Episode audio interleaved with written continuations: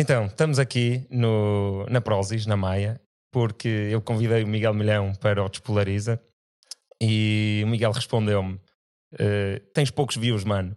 e uma carinha com um óculos de sol, uns óculos de sol, e eu respondi logo: É como a Prozis no início. E eu acho que tu curtiste. Curtiste eu ter-te mandado assim também curti, uma boca. Curti, curti. Eu, eu sou muito, sou logo muito tenso nas primeiras impressões. Uhum. É? E pronto, eu convidei o Miguel pela mesma razão que convido qualquer pessoa, que é, que é uma pessoa interessante e ainda por cima é uma personagem. Tu sabes que és uma personagem, não sabes? Eu, eu, eu desconfio que sou um bocado diferente do normal. o pessoal está sempre a dizer isso. Mas tu, tu nunca sabes realmente como é que és, não é? Estás dentro uhum. de ti? Pronto, e depois o Miguel convenceu-me a gravar aqui, mas vamos partilhar isto na, nas plataformas todas. É, eu, eu, basicamente não queria, não queria ir a lado nenhum, não é? E então foi mesmo essa cena de vamos, oh meu, gravamos uma cena, depois vemos como é que fica e depois decidimos. É assim uma cena. Uhum. Uh, mas eu lembro-me dessa cena que tu te apresentaste, nós conhecemos-nos aí, não foi? E tu, uh, eu, eu mandei logo isso, porque.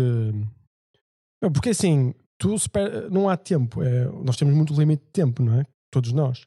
Então, quanto mais incisivo fores no início de uma conversa, eliminaste logo, sei lá, 30 ou 40 minutos de o chamado, como é que se diz em eh, português? Sei lá, conversa de treta ou lá o que é que é. Seja aquela conversa sim, de encher. Sim. Eh, conversa de chacha. Chacha, é isso. Uhum. E, um, e, então fomos diretos. E eu, eu fui. E eu, eu como surgiu uh, o interesse de falarmos foi justamente a tua reação a todas as minhas provocações. Não sei se notaste isso. Não notaste? Que eu provocava sempre de volta? Não, não é que te provocava a ti. Não, mas eu reagia sempre, tentava reagir, acho eu, não me lembro muito bem como é que foi a conversa, mas tentava reagir sempre como, pá, quem manda aqui sou eu. Exato, eu não senti isso, sabes? Não era quem manda aqui sou eu, eu senti, esse não é o meu estilo, mas era. Eu senti, eu, eu senti, eu, eu fui, eu quis criar atenção suficiente para que se tu tivesses muito bias na tua cabeça que te afastaste logo de mim. Uhum. Percebes? E, e o que eu senti do teu lado uh, foi, uh, se calhar, um bocado aquilo que eu valorizo, que é não estavas preso a nenhuma ideia. Uhum. Não é? Nem tampouco a forma como eu reagi logo no início. Não é? Uh, e eu achei isso curioso, achei interessante. Ou seja, Uh, o meu objetivo nunca foi especinhar nem nada. O meu objetivo foi criar atenção para colher o máximo de informação, não é? E, e, e, e tu sentiste essa cena diferente. Eu senti, senti, eu senti uma cena agradável, sou sincero. Foi até um bocado romântico. Foi. Foi giro. Olha, eu trouxe aqui umas ideias para falarmos. Uh, eu ouvi em algum lado, tu nasceste cego de um olho? Sim, eu nasci cego de um olho. E não fazia a mínima. Não, Só soube isto não, para ontem. Mas tipo, quando falaste comigo a primeira vez, que nós já falámos uma vez, tu não sentiste, tu não vês que eu não vejo, que os meus olhos não estão certinhos? Não, ah, isso, ah. eu, isso eu vi logo a primeira vez que eu vi a tua cara, que foi quando fizeste o vídeo depois do post do LinkedIn. Eu nunca tinha, não sabia quem tu eras, nunca, nunca tinha ouvido falar de ti. Sabia Exato. que a Prozis era uma empresa diferente na sua estrutura, mas não, nunca tinha visto a tua cara. É, e aí reparei logo que tinhas um olho apontado para uma direção e outro para outra. é verdade. E, e, mas e a não razão sabia é... que eras cego num olho. É, só. É do esquerdo? É, é, do, é do esquerdo. Eu acho que quem tiver os olhos assim tortos, eu acho que não está a focar um olho, pelo menos. Na realidade, não está a colher informação de um olho, eu não tenho a certeza, por acaso não sei. Mas no meu caso é, eu não vejo nada. E, e tens carta de condução? Sim. Que, que, até, que tenho carta de, até tenho carta de avião. Pois, então em que é que isso te limitou? Uh, olha, se eu quiser ser piloto profissional, não consigo ser. Se eu quiser ser camionista, acho que não consigo ser. Uh, tenho menos ângulo de visão deste lado. Ou seja, quando me sento numa mesa, tento pôr, tento que, que, não esteja ninguém deste lado para eu não ter que virar muito o pescoço. Basicamente, porque é que fechas um olho e vês como eu vejo? Pois, só, que, só tenho, tenho muita mais acuidade visual no meu olho que, que vê. Ou seja, como só tenho um, então ele está mesmo afinado. Como aquela cena daquele pessoal que é cego e depois ouve melhor, não é? Uhum. No meu caso, não ouço melhor, mas tenho cuidado visual. Eu, eu acho que uh, pode, o facto de ser diferente pode ter origem também nessa gênese ser diferente. Eu, por isso é que eu valorizo muito a, quando o pessoal diz, ah, tu és, neste caso, eu sou deficiente de um olho. Mas será que isso me tornou proficiente noutra área? E Gozavam contigo na escola ou, ou assim? Gozavam comigo? Acho que não. Quer dizer, as pessoas diziam podem dizer aquelas cenas tipo que és, tipo, tens os olhos tortos, não é? Eh, mas mesmo não gozando, quando era pequeno, não gostava. Ou seja, eu, eu- ou seja, eu acho que toda a gente sente, como é que se diz, o que é que o outro, qual é a impressão que o outro tem de mim, qual é que é a cena. Eh, E eu acho que isso afeta toda a gente. A mim afetou-me, sei lá, até aos 14 anos só. Eu, nos 15 anos, já estava, estava literalmente a cagar sobre o que é que os outros achavam. Aliás, até uso como ferramenta e uso outras ferramentas. hum, eh, eu maximizo máximo esforço com o mínimo, máximo resultado com o mínimo de esforço, é a minha cena. E tu, o que tens, o que te acontece, ou a forma como nasces. Eu então, estava a pensar no, por exemplo, daquele senhor Stephen Hawking, Hawking, Hawking. Meu, ele nasce todo, ele fica assim todo estropiado e faz cenas incríveis, não é? Uhum. E tipo, isso também nos. E às vezes nós temos um problemazito e estás a ver a cena? Tu és o Stephen Hawking da prota. não, eu acho que a minha deficiência é pouco limitativa. Nem me dão aquela cena dos deficientes para o carro.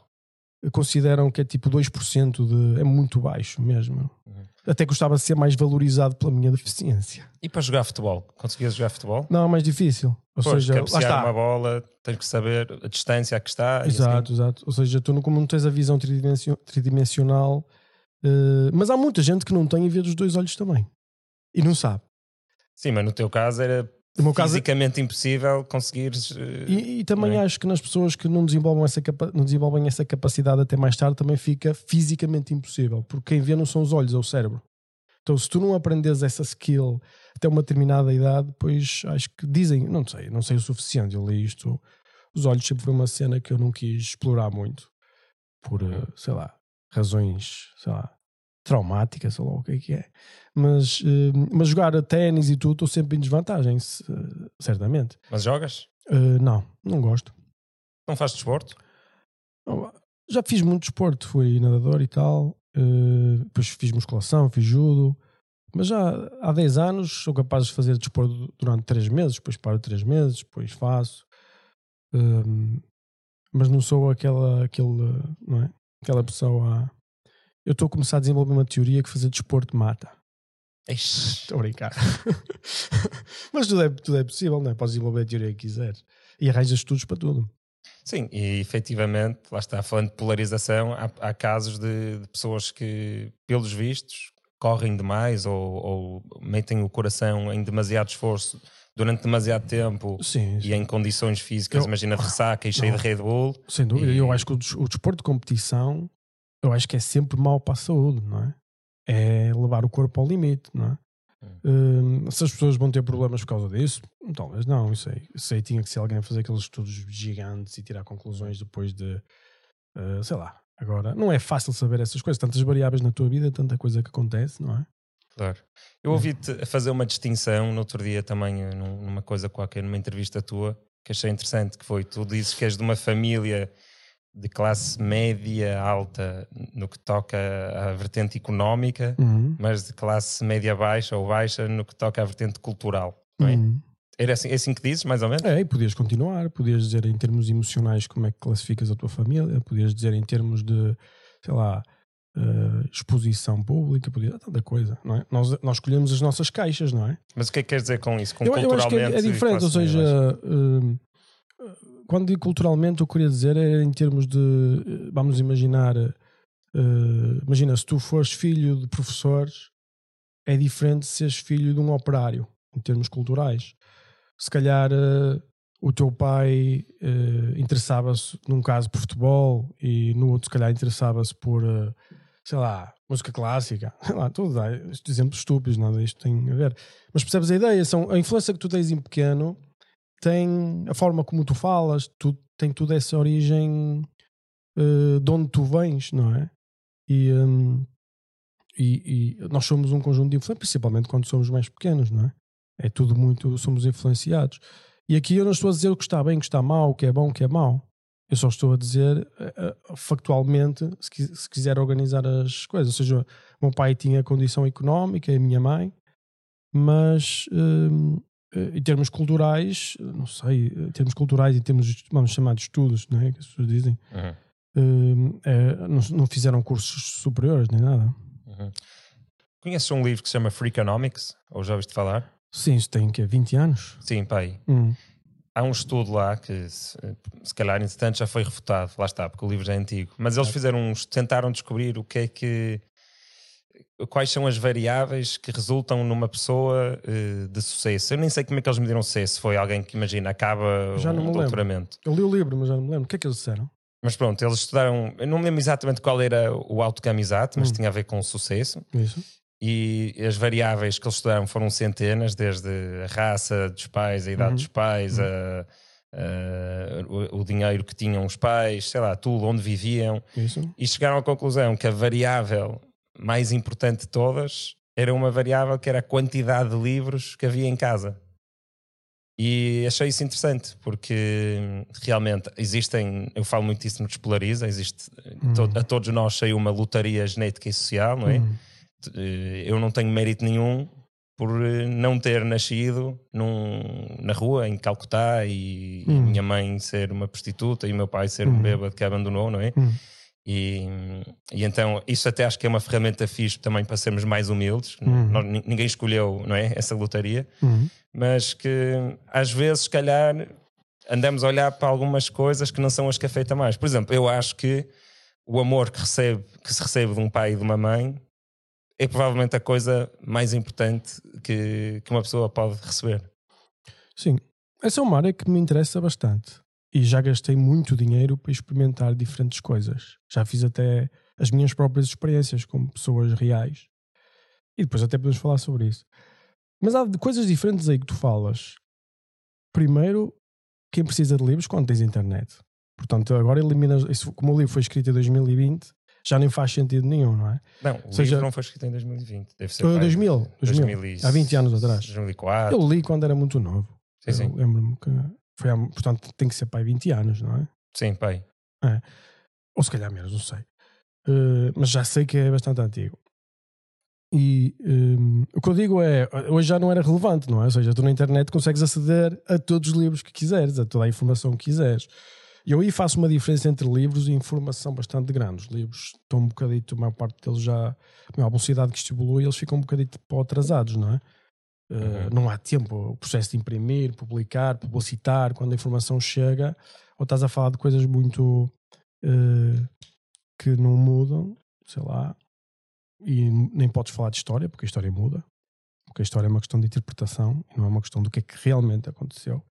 Não é? Mas há factos, sei lá, há uma coisa que não muda. Por exemplo, há um livro que eu compro que é o, o Commodity Yearbook, que diz quais eram os preços das matérias-primas naquela altura. Esse não muda, porque era factual, não é? Quer dizer, só se, se enganaram. Tens isso até quando? Até 1500? Não, não, só me, interessa, só me interessava para há 5 ou 6 anos. Para os mercados, saber como é que a coisa rola e tal. Mas é um livro que tu tens? É um livro que tens de comprar e é caro e o caralho é chato.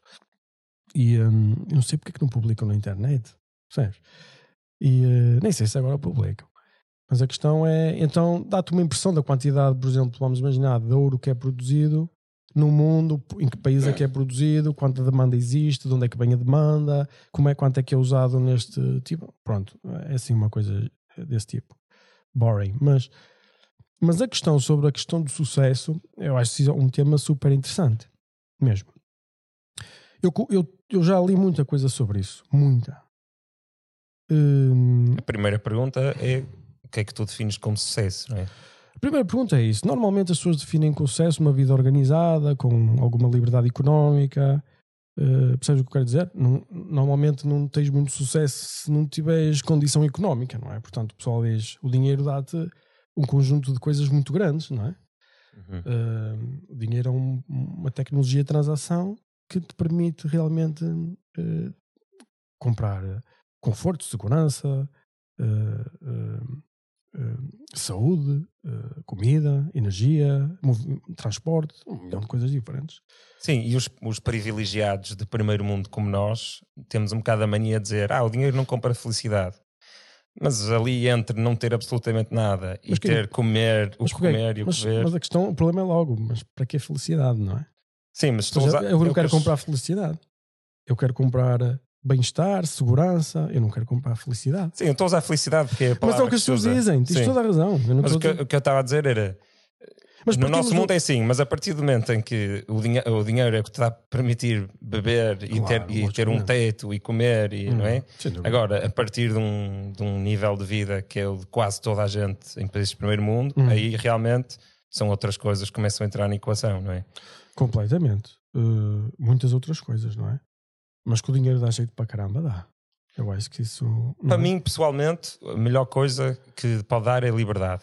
Eu é, acho que esta, essa palavra certa, liberdade. O dinheiro dá-te liberdade. Uhum. Não é? Uh, liberdade geográfica.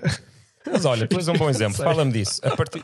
Deve ter temos que falar sobre aquela cena do sucesso, que eu quero falar sobre essa cena. Sim, então vamos fazer assim um desvio. Eu tenho, já, já pensei em milhares de horas sobre essa cena. Não digo milhares, mas para mil horas.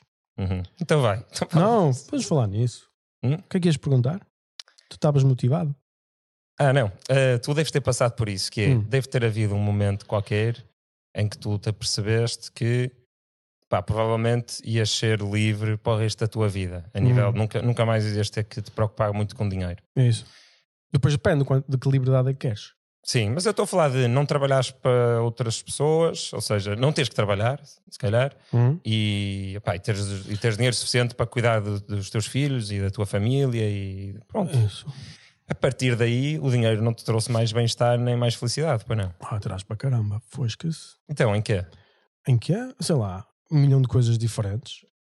Ou seja, imagina, sei lá, chegas a uma cidade e não tens que olhar para o preço do hotel não é? Ou seja, ah, não é, ah, eu não preciso. Claro que não precisas, mas se não precisares é muito melhor. É o que eu quero dizer. Ou seja, não nos vamos iludir. Ou seja, eu sou aquela pessoa que dorme no chão, como já dormi muitas vezes.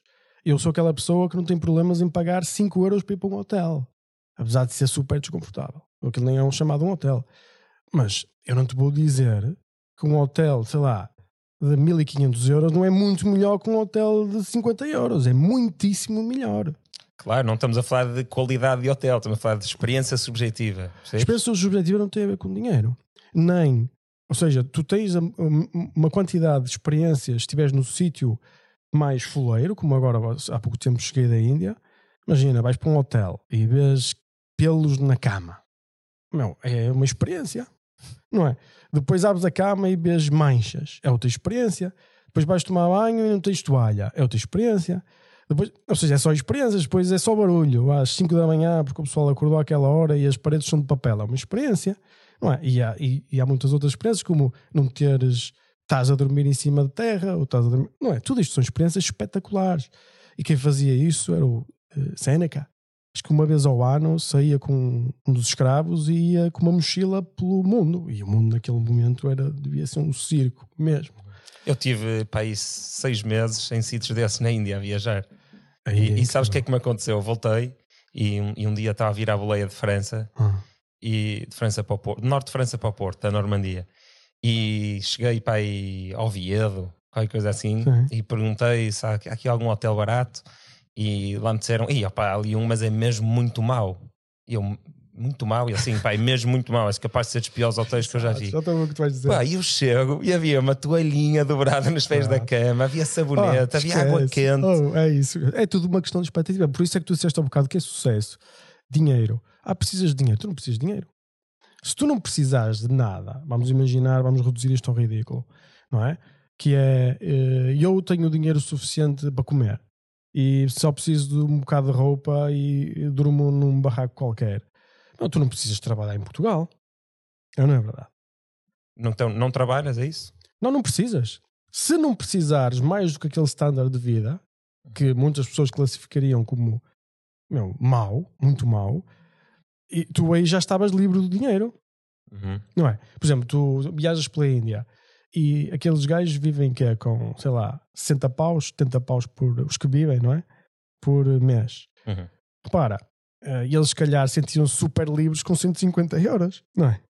Sim, sim. Ou seja, depende da tua expectativa, um bocado, não é? Sim, e se calhar eu sinto-me mais livre do que tu com um milhão de vezes menos dinheiro. Não sentes, porque eu só preciso de três cenas. Hum? Só preciso de três cenas, não te sentes melhor do que eu. Eu não estou a competir. Pois, mas, a- Mas diz, diz, mas diz. tu fizeste a afirmação. Sim, sim, sim. Não, eu disse se calhar. Mas diz, então, Ah, ok. quais são as três coisas? Eu estou a dizer que não. Ou seja, porque eu tenho a certeza que não. Porque eu preciso de três coisas: é uma malga de sopa, um bocado de pão e um jato privado. Aí, não está aí a tua mulher, não tens os teus filhos. Pá, a falar em coisas eh, materiais. Ah, está bem, mas isso, isso não é o mais importante, não é? Exato. As coisas materiais. Mas o que eu estou a dizer é. E o jato privado eu posso descartar. Ou seja, o que eu estou a dizer é. E eu quis criar o mais rápido possível liberdade. E a forma como eu achei para criar liberdade, para, para mim, foi não necessitar de praticamente nada. Ou seja, eu, se não tivesse tido sucesso económico, se calhar eu era um viajante eh, e viajava e acho que tinha uma vida porreira. Trabalhava quando tivesse trabalhado, porque tive uma educação e arranjava aí sítios e há muita gente que tem esse estilo de vida. E eu, se calhar era isso que seguia. Mas o que eu quero dizer é. hum, eu eliminei, depois tive, ganhei dinheiro. Fiquei com condição e- económica muito grande, não é? Mas isso não me torna mais escravo, torna-me ainda mais livre. Está bem, mas. Porque o diferencial ainda fica maior, cada vez fica maior. E eu acho que muito do sucesso que eu tive tem a ver com esse desprezo pelo dinheiro. Porque o normal nas pessoas que começam a ter a sua melhoria de vida é que não querem perder. Nunca querem perder. Mas- Ou seja, ah, eu não quero ver, viver, eh, eh, sei lá, quero viver assim até ao fim da minha vida. Eu não parto dessa cena. Mas há uma contradição que é desprezo pelo dinheiro e um dos três objetos ser um jato privado. Exato, se tiveres dinheiro. Mas então não tens assim tanto desprezo pelo dinheiro, porque até chegares ao jato privado tens que tens de ser muito rico. Mas eu nunca trabalhava para ter o jato privado. Ah, mas desde que tens tornou-se um dos três objetos essenciais. Não, eu, eu não sei Tu dizes isto de jato privado um bocado para provocar. não É, para provocar. Se tu pensares, o que é que eu quero dizer? Mas Vamos tu- pensar tu nesta muito frase. Isso, tu fazes muito isso e, e não fica, às vezes não fica absolutamente claro que é para provocar, ou então Mas se calhar repara, se se tu tu só pensas, mas estás a depois dizer, que foi para mas, provocar. mas não é para provocar de uma forma arbit- arbitrária. Repara a filosofia que está aqui. Uma malga de pão, uma malga de sopa e um, um bocado de pão. Não, e um jato privado. Não, espera. Primeiro coisa, uma malga de sopa. Daquelas malgas antigas. Tu nunca viveste isto, porque tu, tu és de zonas ricas, não és? Eu não, aquelas malgas antigas, estás a ver? É essas que eu estou a falar com um bocado de sopa. Aquela sopa de couves e assim aguada. Estás a ver? Não sei se comias disso. Sim, eu sou dos betos que gosta de coisas antigas. Pronto. E depois tens uma broa de milho, certo? Sim. Que é super barato. O pão é uma coisa barata. Agora não sei quanto é que custa. São coisas essenciais à tua subsistência. Tu precisas disso, tu não tens hipótese. Tu mesmo que digas que não precisas, é mentira. Porque tu vais morrer. Ou seja, só não precisas se não quiseres ter mais nenhuma experiência e te quiseres suicidar. Porque senão, no mínimo, estamos a falar da comida mais barata que existe. Uma malga de sopa e um bocado de pão. E depois eu digo um jato privado, que é tipo das coisas mais caras que existe no planeta. Certo? Uhum. E o que é que eu. Repara o diferencial. Para quem não vale. eu- O que é que eu gosto do jato privado? É não tens que ir para as filas, não tens que aturar essas merdas, não tens que vir ao, sentir o chulé de ninguém, estás a ver? Meu, é uma cena fixe. É como vais no teu carro privado para aqui e vies ao teu carro. Meu, é mais fixe vir de carro privado ou não é? É. Ou vamos nos enganar e dizer que é mentira? Que andar de eh, cenas privadas é que é melhor. Meu, quem disser isso, meu, tem uma percepção da realidade que eu não tenho. Eu, para mim, acho mais confortável vir num carro privado do que vir eh, num, Um autocarro. num autocarro. Acho muito mais conveniente eh, e, e confortável. Hum, mas eu ponho as três coisas no mesmo nível. Se tu retirares o componente custo destas três coisas, o que, o que eu te quero dizer é que elas, para mim, são coisas que eu gosto muito. E isto, esta manifestação significa que eu não quero saber do dinheiro. Porque, repara, Já percebi. São o mesmo, custam-te o mesmo. quase. custam o mesmo. Ou seja, portanto, isto diz assim: ah, mas então queres o dinheiro para o jato? Não quero, porque o jato eu dispenso. Agora não posso dispensar o pão, nem posso dispensar a sopa, como é natural. Ou seja, e se eu posso andar e consumir este produto que é super caro e estou disposto a dispensá-lo e o que eu preciso é pão e sopa, imagina a quantidade de liberdade que eu tenho. Ok. Tu às vezes, lá está, isso do, do pão e da sopa e do jato. Mas tem muita filosofia, é giro, mas Tem, pensar tem, é giro. assunto é giro. É giro, parabéns. mas, mas imagina, tu às vezes mandas essas bombas, não é uma bomba, mas tu às vezes mandas essas coisas que Hum. tu, ah, tu percebes que isso pode irritar algumas pessoas, não percebes? Sim, e o que é que tem? Não tem nada, mas às vezes eu estou a dizer isto por causa da, da, da única vez que nós falámos sem ser esta, em que Irritei-te. aperce- Não, nada. mas aconteceu uma coisa que foi. Repara, Eu tinha má impressão tua. mas eu não te irritei. Zero. Tu não me consegues irritar, meu. Repara, e também há muitas outras pessoas que eu não consigo irritar. Sabes que pessoas é que eu quero ter à minha volta? Essas pessoas. Não é? Uhum. Pensa assim, tu quando tens uma atitude, tu vais eh, agradar muita gente e não vais agradar outras pessoas. Ah, vamos imaginar, o pessoal tem aquele ditado que diz nem Jesus agradou a toda a gente, não é? Como, percebes a ideia? O que o ditado quer dizer? Quer dizer que mesmo que sejas perfeito, tu não consegues agradar a toda a gente. Eu parto desse princípio também. Que és perfeito. Não, que não tenho expectativa, que não tenho expectativa, mas sou quase, faltou, estou a brincar. Se, se eu fosse a fazer o meu cenas de imperfeições, começando nas, nas físicas e acabando nas intelectuais, não é?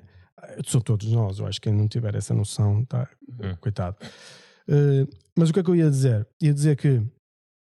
O que é que eu ia dizer? Eu, provoco, eu disse que fa- tu fazes essas coisas para provocar e Não. depois. Não era isso que eu estava a dizer. Mas pronto, então eu vou dizer o que estava a dizer. Tu fazes essas coisas, tem um elemento de provocação, mas depois também tem um elemento pensado, claramente. Só que o que transparece só, ou muitas vezes, Ah, é só sobre a as pessoas, arrogância. sobre as pessoas. Arrogância, exatamente. Arrogância. Ok, então o que é que eu faço? E eu tinha essa impressão tua. Repara. E ainda tem um bocadinho. Ok. E tem- depois até podemos definir o que é arrogância. Sim, já vamos lá. Mas, eh, mas uma coisa que eu queria saber era isto, que é, eu queria exp- expressar isto. Tu tens, tu como ser humano fazes cenas, tens que admitir que fazes cenas, nem que seja comer ou beber. Meu, tu sabes que comer pode irritar muita gente, certo? Se não comeres da forma específica como aquelas pessoas querem. Eu sinto-me irritado quando vejo pessoas a comer de uma determinada forma, não sei se também te sentes também. Pronto. Uhum. Imagina, uma coisa tão essencial como comer irrita pessoas. Quanto mais palavras, quanto mais ideias. Então eu parto do princípio independentemente do que eu fizer e do que eu disser, se eu disser da forma mais espetacular do mundo, vai haver pessoas que não gostam. Ou seja, se eu for perfeito, vai haver pessoas que não gostam. Se eu for o gajo pior do mundo, garanto que vai haver gente que gosta. Garanto-te. Mas menos no total Não que sabes. gosta. Se é menos nem mais, tu não consegues medir. Mas, mas tens uma ideia. a tua ideia, não é a realidade. Agora, o que eu quero, passando à frente, eu digo assim: isto é um, um, um jogo que não vais conseguir ganhar, certo? Qual? Ah, o de agradar toda a gente. Ou seja, para que é que vais jogar um jogo que não consegues ganhar? Para quê? Há razões.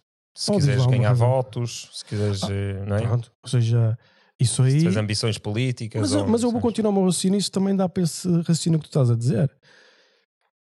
Se- e vais ver que na política funciona assim: que é. Eu tenho uma escolha que posso fazer, eu tenho duas escolhas que posso fazer. Posso dizer assim, tenho mais, se calhar, mas eu vou simplificar. Eu digo assim: eh, vou jogar o meu jogo e não quero saber nada do que as pessoas vão pensar, certo? E vou fazer o que é melhor para mim, para as pessoas que estão à minha volta e para a sociedade e para o que eu valorizar. Vou maximizar o bem com as minhas atitudes. E eu não vou tentar agradar ninguém, porque se tu repara, se quiseres agradar, bem gelados, não é?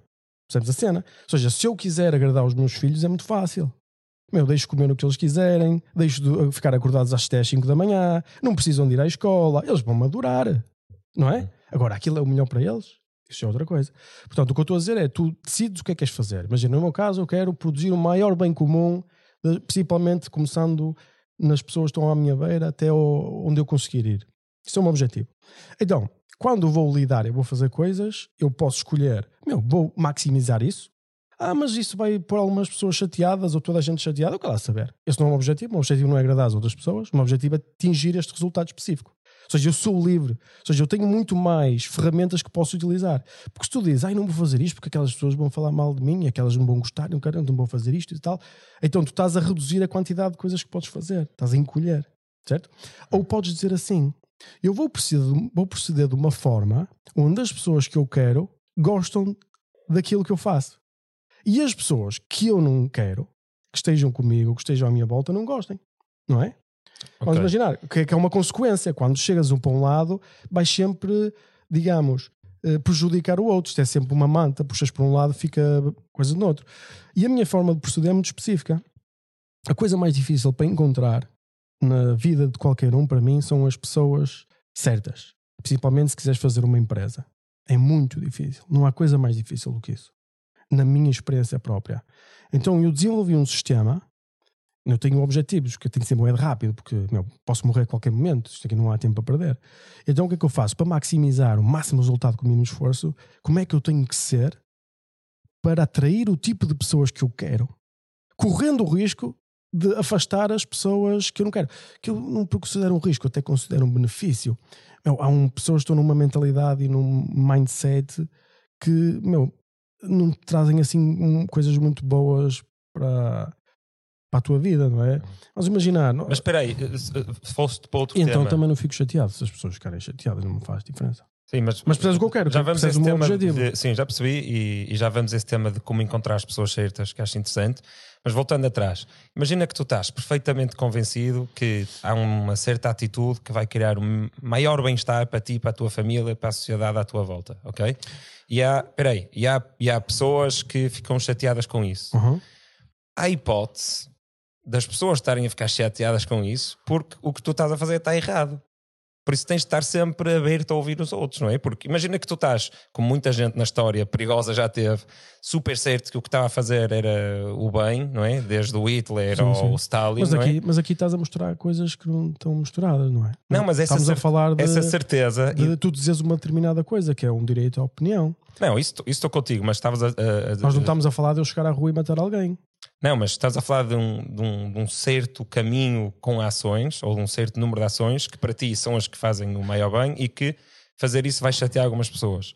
Algumas dessas pessoas que estão chateadas, se calhar têm razão. É isso que eu estou a dizer. Tipo, tens de estar aberto a ouvir. Mas razão, têm razão, têm razão de estar chateadas? Sim, imagina que tu agora dizias: olha, para salvar o mundo, não percebias nada de economia, para salvar o mundo, agora, a partir de agora toda a gente paga 90% de impostos. E tinhas a certeza que isso ia salvar o mundo há muita gente ia ficar chateada, com razão, porque tinham de explicar que não é assim que a economia funciona, que se fizesse isso ia ficar toda a gente pobre. Sim, mas o que é que importa? Importa se elas ficam chateadas, queres... o que é que importa? Não, não, não é isso que importa. Importa é que tu, se tu estás muito convencido que estás a fazer coisa certa e, e afastas como se fossem moscas pessoas que não gostam do que estás a dizer, corres Sim. o risco de não corrigir o teu caminho para se calhar um caminho onde realmente estás a fazer o maior, a maior quantidade de bem que poderias estar a fazer se calhar tens expressado de outra forma. O que estás a dizer é que a minha opinião pode ser uma opinião absurda. É isso que estás a dizer. Uh, opinião e ações. Aqui estava a falar mais de ações. Ações é mais complicado, porque aí tínhamos que começar a falar de outras coisas, não é? Ou seja, tu quando. O que é que é agir, não é? E todas as mesmas minhas ações e as minhas verbalizações têm sempre um, um, um, um. existe uma, uma chamada Golden Rule que eu utilizo, que é baseada até no cristianismo, que é quando tenho que fazer alguma coisa, e como deves imaginar, eu acabo por ter interferência na vida de muita gente, não é? Quando tens muitos recursos e quando geres coisas, já não é o caso, mas como acionista ainda tenho muito voto na matéria, na direção das coisas, não é? Isso tem impacto na vida das pessoas. E durante a minha vida sempre tive impacto na vida das pessoas, não é? O chamado, o porquê é que é o poder? É o impacto que tens na vida das pessoas. É isso. Uhum. O que é que e eu sempre pensei, a minha reação sempre foi a mesma, o meu pensamento sempre foi: eu vou fazer esta coisa àquela pessoa. E eu, se estivesse na situação daquela pessoa, achava certo que, se tivesse, que me tivessem feito que este, o que eu vou fazer a esta pessoa. É, posto na posição do outro. Sim, a minha, a, minha, a minha estrutura moral é essa. Eu gosto de, uh, uh, uh, um, digamos, seguir essa estrutura moral. Nós aqui estávamos a falar de coisas diferentes. Estávamos a falar de eu dou uma opinião, falo de uma forma específica. Meu, eu, eu gostava que as pessoas falassem e fossem, não gostava que as pessoas chegassem aqui e começassem a gritar num ouvido. Aqui é super irritante, não é? E começar os gritos comigo. Uh, uh, acho que isso aí são, é o básico, mas por exemplo, chegar aqui uma pessoa e dizer uma opinião: Olha, uh, eu acho que os impostos deviam. Não, é assim, como deves imaginar, eu não vejo televisão por uma razão, não é? Tipo, oh meu, aquilo perturba-me profundamente. Mas eu não vou ficar chateado com as opiniões das pessoas. Percebes? Essas são, porquê que a minha tem que estar certa? E porquê que a deles é que tem que estar errada? Eu, eu, não é? Não esqueças que eu sou meio burro, não é? Estou sempre a equacionar o facto de eu poder estar errado. Mas o facto de ter uma opinião estúpida não quer dizer que eu não a possa dizer. Sim, ok, isso eu não estava a falar disso, eu não estava a falar de liberdade eu de expressão. eu- mas acaba por ser- mas está ligado a essa capacidade. Se tu pensares assim, que estás a dizer é assim, ó Miguel, tu devias ter menos liberdades de expressão, ou porque, ou mais, tu disseste diferente, tu devias, tu devias te preocupar mais com o que as outras pessoas dizem para te poderes corrigir no caso de dizeres uma coisa estúpida. Foi isso que disseste. Para aprenderes, continuares a crescer. Oh, mas isso eu faço sempre. Uhum. Mas não quer dizer que quando diz uma coisa que, tu, que outra pessoa diz, ah, isso é estúpido, e tu dizes assim, porquê? E a pessoa diz, porque sim. Não, isto não está a construir, isto não está a ajudar, não é? Ou seja, não sei se estás a perceber o que eu quero dizer. Estou. Hum, Mas às vezes, imagina. ou seja, achas que a minha estratégia de ser verdadeiro hum, causa. eh, ou seja, é uma coisa que pode ser eh, má. É isso que estás a dizer. Ou seja, eu sou assim, Miguel é assim, eu nunca enganei ninguém. Estou a falar aqui da mesma forma como falámos ali. Vês alguma diferença? Sinceramente, vês alguma diferença? Não, Sentes alguma diferença? não, não. Eu sou assim e, tu- e- e só tu e outras pessoas que falam comigo em privado ou que lidam comigo que um dia poderão saber isso. Quem me vê na internet nunca vai saber como eu sou. Outra coisa que é as pessoas não sabem como eu sou. A opinião que as pessoas têm de ti é irrelevante porque elas não conhecem. Elas têm uma imagem de ti. Mais importante para ti é saber as pessoas que estão ao teu redor e que te conhecem melhor, elas valorizam-te, elas consideram que és uma pessoa boa ou má. Essas é que importam. Agora, o que é que os outros pensam? Pessoas que estão 5 minutos contigo ou nunca tiveram contigo, o que é que essas pessoas pensam é irrelevante. É mais outro ponto. Mas isso podíamos falar. Mas a questão é: o que eu quero dizer é a minha forma de ser. eh, Eu quero atingir um determinado objetivo, um determinados resultados. Quero gastar o meu tempo de forma útil aqui enquanto estiver aqui na Terra, não é? E penso assim: como é que eu faço isto? Ah, vou usar esta estratégia, não é? Meu, se eu tivesse a ter assim mega, mega em sucesso, já tinha mudado, ah, boé. Mas se, tu, se o sucesso, se o sucesso te fizer compounding, cada vez for maior, maior, maior, tu dizes assim: não, eu vou continuar a fazer esta cena, vou continuar a ser assim porque esta cena funciona. Ou seja, hum, e, e- e tens muita gente a dizer: ah, e tal, Miguel, isto, eh, a forma como tu falas é eh, agressiva, és um, sei lá, um bronco, uma coisa qualquer, Não é agressiva, é mais às vezes arrogante. Ou parece arrogante. arrogante. Aquilo que disseste eh, olha, vou agora para a Grécia. tu, Ué, vai, Grécia. Pá, isso achei bastante arrogante. Isso não. Isso- Mas é arrogante porquê? Por ir para a Grécia? Não, porque parecia que estavas a dizer: hum, olha, eu sou tão rico que não preciso agradar a ninguém. E é verdade. Ou seja, sabes o, cha- o chamado fuck you money? Ou seja, tu tens tanto dinheiro que não precisas agradar a ninguém. É o fuck you money, o conceito americano. Hum. É uma cena, dá-te liberdade. Mas Mas será bom exemplo? eu, eu acho que não. Mas repara, tu, tu é que estás a dizer que está até sem pressão. As pessoas que estão ao meu redor não, acho que não pensam assim. Uhum. E repara, e tu dizes assim, ah, Miguel diz isso, meu, eu fui para a Grécia. Fui para a Grécia. Curti bué. Não é ir para a Grécia, tu podes ir para a Grécia a, qualquer. a nadar. Agora mas- vou dizer o quê? Vou dizer assim: repara nisto, eu digo, vou para a Grécia não sei o que é.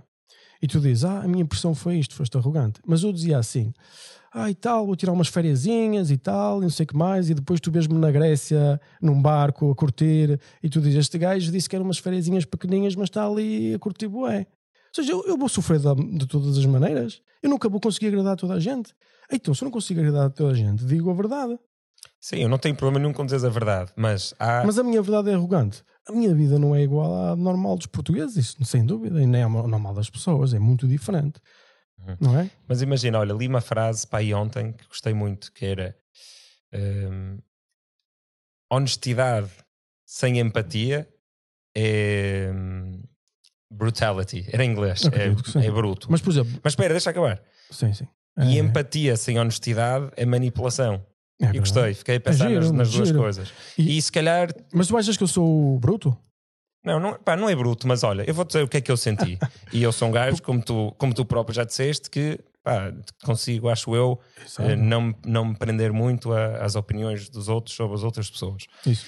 Eu nunca tinha ouvido falar de ti, vi o post do LinkedIn, Uhum. vi a caixa, a ca- caixa às bruxas, vi a caça às bruxas que aquilo foi. Foi. E a falta de tolerância das pessoas em relação à, à tua opinião. Yeah. Uh, a forma como escreveste pá, foi o que foi, não foi também a mais erudita, mas Não, também estavas num churrasco, pelos vistos. Tá, vá. Pronto, não interessa. E eu escrevo sempre assim. Anda para a frente. Estás, uh, estás aqui a fazer aquele, aquele direito, não é? Não foi um direito? Foi, direto. Pronto, e eu aí fiquei com uma imagem tua de, aí, opa, este gajo é um gajo ali de Braga que a vida correu-lhe bem, há de ter todo o mérito do mundo, há de ser um grande trabalhador, pode É ser isso, muito é. inteligente, nananã. Mas é um bronco, é isto. Não, não, é- não tem a Ou ver logo, com bronco. A tua opinião Não é bronco, é pá, É arrogante. perdeu a humildade pelo caminho. Perdeu meu lado. Perdeu a humildade pelo caminho.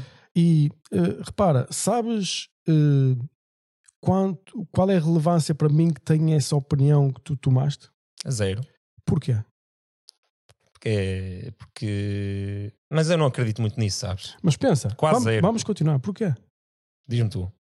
Porque tu não sabes quem é o Miguel. Sim, tu também não sabes quem eu sou, não é? Mas já te viste comigo também em privado não, e acho que sou é, igual. essa, não é essa cena que eu Hum. estou a dizer. Estou a dizer é tu tens uma determinada opinião, tu não me conhecias, tinhas uma determinada opinião sobre mim. E essa opinião é baseada em, sei lá, 10 minutos da tua vida que gastaste para me conhecer. Foi a hipótese que tiveste. Essa opinião para mim vale zero. Porque tu não gostas nem desgostas do Miguel. Tu gostas ou desgostas do Miguel que tens na tua cabeça. Esse não é o Miguel. Portanto, o que tu pensas sobre esse Miguel, para mim não tem impacto nenhum. Isto é uma liberdade muito grande. Sabes o que eu quero dizer? E se tu, em vez de, de teres dito, olha, não mas repara, de mas deixa-me Portugal", mas deixa hum, dizer uma cena. Sabes quantas mensagens. Eu disse, eu fui super agressivo eh, e depois manifestei que foi de forma estratégica também. As pessoas que quiserem acreditar ou não acreditem. Isso também, para mim, não tem importância nenhuma, porque eu, eu quero atingir os meus objetivos. Eu não quero. Eu não, para mim é irrelevante se tu acreditas ou não acreditas. Percebes? Hum. Porque mesmo que seja verdade, tu podes não acreditar. E mesmo que seja mentira, tu podes acreditar. Estás a perceber? Sim, quando a seguir vieste dizer que era de propósito, eu também não acreditei que fosse E- de propósito. Mas para mim é irrelevante. Percebes? Porque, repara, tu acreditas ou não acreditas é irrelevante. O que importa é o que é que eu faço, as minhas ações, as minhas atitudes.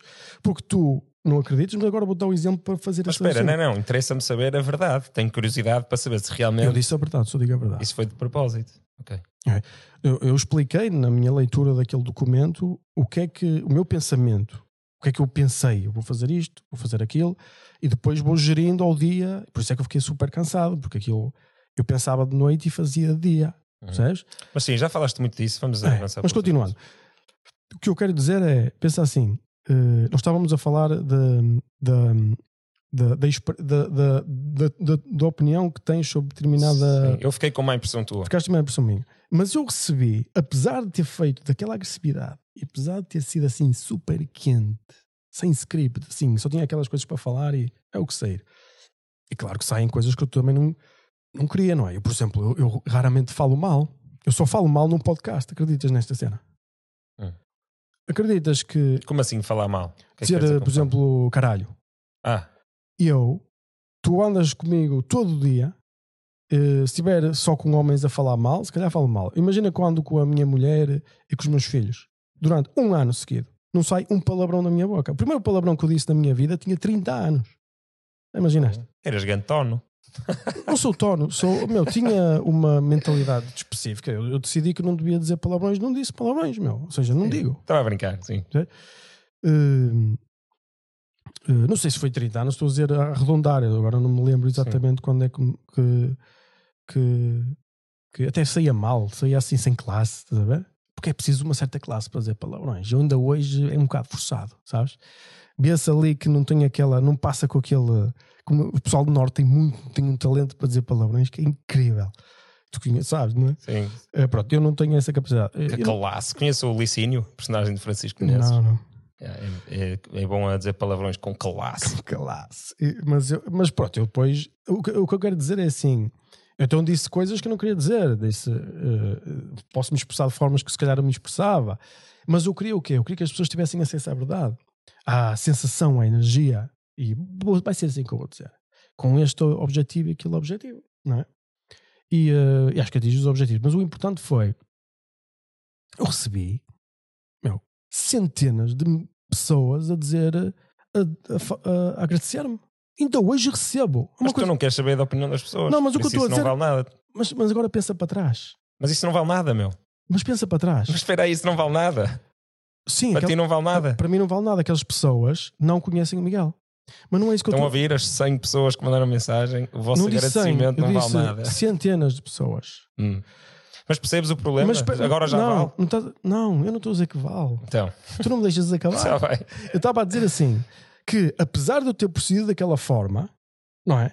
Houveram centenas de pessoas, ainda hoje há, que me agradecem por ter feito aquilo daquela forma. E tu deves gostar disso. Não, não é, não estás a perceber. Já viste a divergência? Tu achaste que eu sou super arrogante.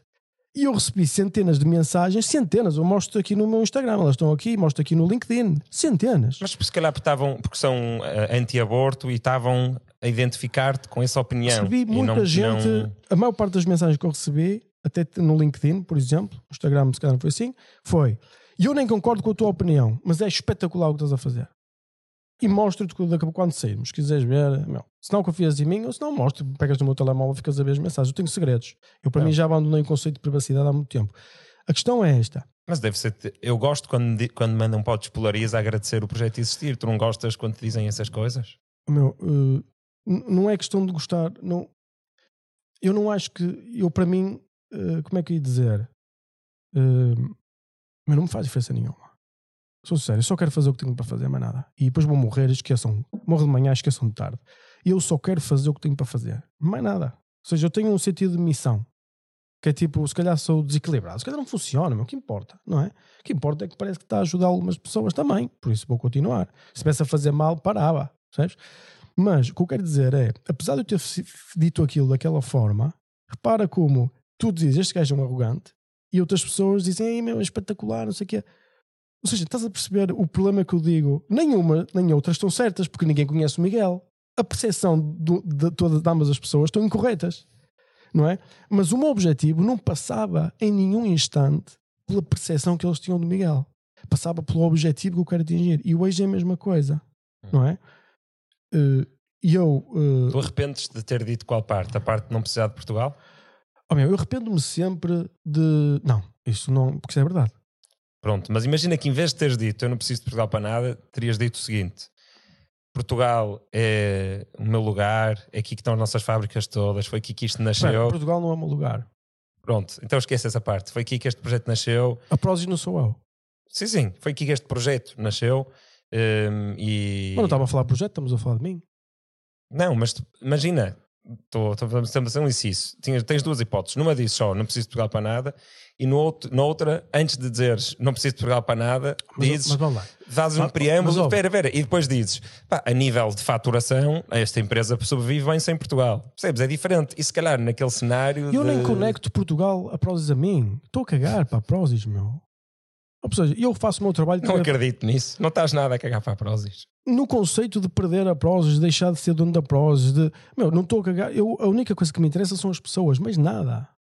Não quero saber da Prozis, só quero saber das pessoas. Isto custa perceber às pessoas.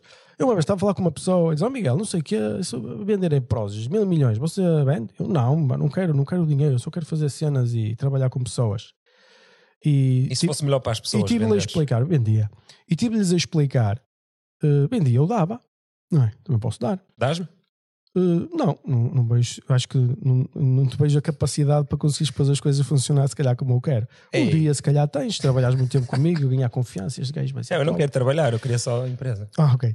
Mas o que eu estava, mas uh, fora da brincadeira, uh, e o que é que eu senti, o que é que eu, e estava a falar com essa pessoa, expliquei durante 30 minutos o que, o que é que eu pensava, o que é que eu acreditava, não é? E a pessoa no fim disse assim: Oh Miguel, mas se forçassem X dinheiro, eu, oh meu, então eu estou aqui há meio de 30 minutos a falar e tu não me ouviste, não ouviste nada do que eu disse. Eu sou assim muito verdadeiro, meu. Não, não é de ser mal educado. Ou seja, estou há 30 minutos a explicar que não é uma questão de dinheiro e, eh, e quando acabo de falar a pessoa responde daquela forma. Eu fi- é normal ficares um bocado aborrecido, porque eu também fico aborrecido, como as outras pessoas também. A gente fica. O que eu quero dizer é e, e essa liberdade. E quando eu digo, e, e isso, poucas pessoas, as pessoas, ninguém vai acreditar nisto. Quando eu digo, eu não preciso, não quero saber da Prozis, não quero saber, ninguém acredita, nem quero saber. Sabe o quê? Eu nem quero, para mim, não, não faz diferença se acreditam ou não. Mas sentes algum carinho pela marca que tu criaste? Meu, eh, não- Como não- quem, como quem pintou um quadro? Como quem Oh, meu, fizemos uma coisa? obra específica eh, e trabalhámos. Eh, e, oh, mas não deixa de ser um- a Prozis não deixa de ser uma empresa. O que é importante são as pessoas que fizeram. como fizemos, como oh, no fim, daqui a 100 anos, imagina, o que é que importa o que é que foi a Prozis? Ou daqui a mil anos, porque é absolutamente relevante. O que vai ser relevante é as experiências e sensações que nós tivemos, este grupo teve, o que nós conseguimos conquistar e quão divertido foi o tempo que nós passamos. E a qualidade de vida que acabámos depois por usufruir. E isso é que eu acho que pode ficar escrito no universo, na cena da onda do universo. Isso é o que me importa. Agora, uh, estatuto, ser relembrado, e, eh, pessoas, se olhares, não é, não, acho que não faz sentido. Mas isso é uma, a minha opinião, não quer dizer que esteja certa. Sim, eu acho que tem uma visão interessante as pessoas serem mais importantes do que a empresa. Uh, eu acho Concordo com isso. As, as, empresas são pessoas, não é? Sim, mas às vezes tratam mal as pessoas ou descartam as pessoas. Ou... Depende do que é que se chama de descartar. É? As empresas são organismos que não são como o Estado, que pode, se quiser mais dinheiro, levanta dinheiro. Sim, mas tu sabes perfeitamente, há empresas que tratam melhor e pior. Não é? Eu, para mim, eu acho que as empresas nem devem tratar bem, nem devem tratar mal. Elas devem fazer o que têm que fazer. E o mercado vai tratar de corrigir tudo o que estiver mal, estiver bem. Eh, meu, aqui os nossos. Uh, vamos imaginar, mesmo no feudalismo, o que eu li foi que quando os senhores tratavam mal o pessoal que estava a explorar os, os campos, não é? Eles faziam uma greve e fugiam todos. então o senhor não podia ser super agressivo porque corria o risco de ficar sem ninguém. Então ninguém trabalha nas terras e não tens dinheiro. Estás a perceber? E aqui acaba por ser. Meu, são sistemas diferentes de organização, mas acaba por ser a mesma coisa. As pessoas trabalham porque precisam de recursos. Há um grupo de pessoas que trabalha porque gosta não é? Há pessoas que combinam as duas coisas, não é? Hum, é as empresas o, é uma coisa bem fixe que funciona no mundo e produziu quase todo o valor que existe no planeta Terra e quase toda a evolução tecnológica vem daí. Um, do trabalho das pessoas. Principalmente a técnica, vem da forma de se fazes as coisas bem, subsistes e cresces, se fazes as coisas mal, desligas porque nós precisamos dos recursos que estás a consumir. Sei lá, vamos dizer uma coisa, pessoal, dizer, ah, vamos salvar a TAP há sempre um compromise. Tu vais salvar a TAP e tiras dinheiro de outro sítio. Então estás sempre a prejudicar alguma coisa para salvar outra. Sim, isso é o dilema de gerir fundos públicos. É que há sempre alguém há sempre quase um compromise. Ou seja, tu se calhar poupaste, não despediste, sei lá, X pessoas, mas acabaste por não empregar outras e tens os recursos da economia. Não sei se é o caso, porque nem estudei essa empresa, nem estou a falar o exemplo que meu, por acaso estou aqui em Portugal já há duas ou três semanas e meu, está sempre a dar na televisão, não é? é? Apesar de eu não ver, às vezes vejo alguém a passar e meu, uh, não é? a minha mulher diz assim: Ah, quero ver vida real. Eu, eu, não é? Big Brother. Não, do telejornal. quero ver vida real. Mas eu... olha, disseste uma coisa que, antes de irmos para outras direções, disseste uma coisa que, que acho que vale a pena abordarmos, que é, disseste que o mercado autorregula-se de alguma forma, ou a relação entre o trabalhador e o empregador.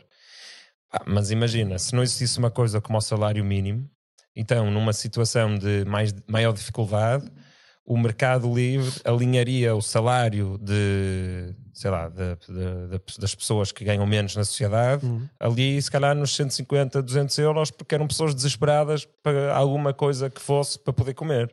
Não é? Por isso tem que haver alguma regulação. Não. Não, então achas que num caso de crise poderias eh, pagar 100 ou 200 euros a alguém se o mercado assim ditasse? O que eu acho é assim, quando tu estabeleces um salário mínimo, tu fazes um conjunto de coisas, não é? A economia é sempre uma ciência, ou não uma ciência, que eu nem gosto de chamar ciência a economia, mas é sempre uma coisa de segundas e terceiras consequências. O pessoal só olha para a primeira, não é? Mas existe segundas, terceiras, quartas, hum. quintas consequências. Tu, quando estabeleces um salário mínimo, tu basicamente estás a dizer qualquer pessoa que não produz o suficiente para ganhar este valor monetário não pode fazer parte do mercado de trabalho. É o que estás a dizer. Porque eu garanto-te que numa empresa privada, se tiveres um funcionário que não produz valor suficiente, mesmo que seja o salário mínimo, essa pessoa não vai trabalhar lá. Porque a empresa não se pode dar esse luxo. Ou se pode é durante algum tempo e vai acabar por ser ineficiente e depois vai ser substituída pela empresa que realmente faz isso acaba por filtrar. Não é e bem eu... assim. Se imagina que precisas de uma empregada de limpeza, que tu tornaste até uma empregada de limpeza uma, uma das tuas administrativas, não é? Exato, assistente, assistente. Ela era fixe, era boa trabalhadora. O pessoal é que me dizia, eu disse, ok. Uh, mas pronto, imagina que tens que contratar uma empregada de limpeza. Uhum. e o salário mínimo é 700 euros, tu vais pagar no mínimo 700 euros. Se for num tempo de crise, Não, não, pensa assim.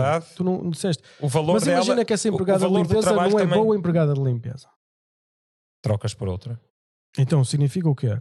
Que aquela pessoa não produz o suficiente para ganhar o salário mínimo. Tu já estás a excluí-la do mercado de trabalho. Não, porque tu não precisas de infinitas empregadas de limpeza, vais sempre procurar a que te trouxer, a que te der mais à empresa e te custar menos. Mas imagina que aquela pessoa vai depois para outra empresa. Outra empresa também diz, não serve. Depois vai para outra e diz que não vai. Ela está sempre a ser excluída.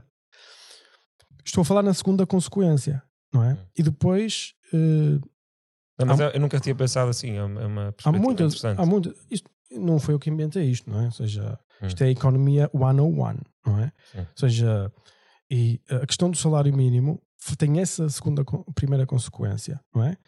Hum, eh, depois há, há outras consequências que agora não- posso tentar eh, ir buscar aqui na minha eh, na minha na minha mente. Mas é uma questão de dignidade também. Não pagar, eh, Depende. salário mínimo então é uma questão de dignidade. Sim, eh, saberes que toda a gente, quer dizer, agora em Portugal uma- eh, nem- eh, o salário mínimo nem paga uma renda depende, nas da- cidades, mas depende da tua economia. Por exemplo, achas que o salário mínimo é digno se te vives em Lisboa? não, nem no Porto. E então? Mas pronto, é dar Então o é mínimo de dignidade, o mínimo de Aí condições. agora já é mínimo.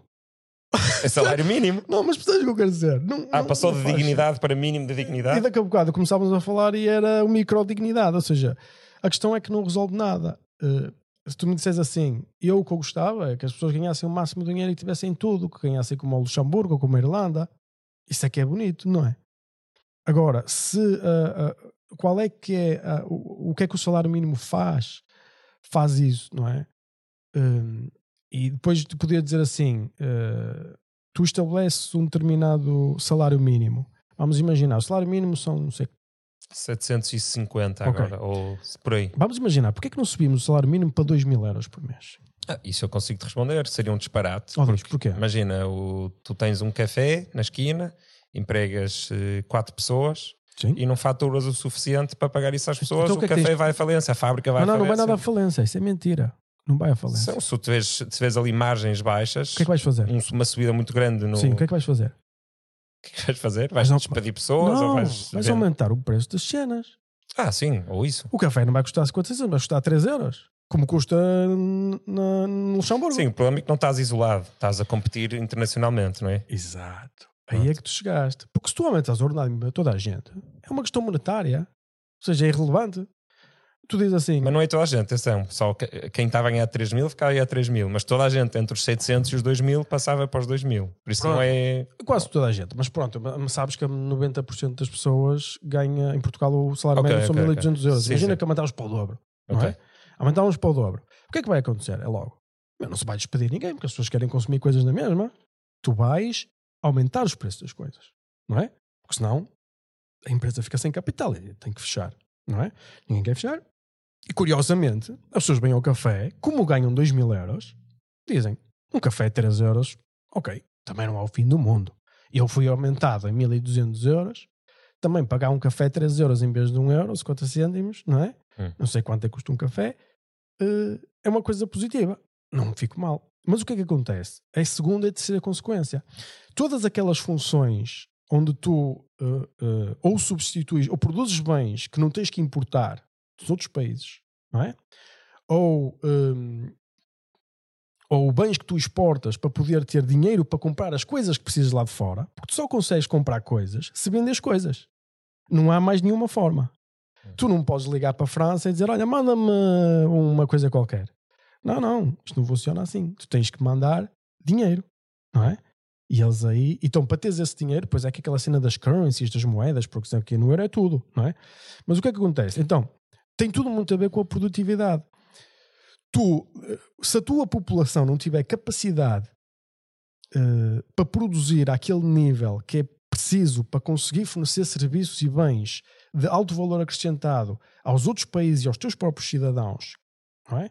a tua economia começa-se a esvaziar e tu deixas de conseguir comprar bens e ser- eh, serviços, é? Lá fora e todas as coisas que precisas, energia, combustível, porque O que é que quer dizer com esvaziar? Es- esvaziar, estamos a falar de coisas complicadas, não é? Ou seja, é, é porque isto é complicado porque é tudo relacional. Já estamos em macro. Já estamos em macro, é duro, não é? É- Não vou dizer que é uma área simples, mas basicamente esbasear é isto. Eh, Eu eh, produzia roupa com pessoas a ganhar 700 euros e eu produzo mais roupa do que como o país precisa para comprar, Uhum. certo? Então o que é que eu faço? Exporto.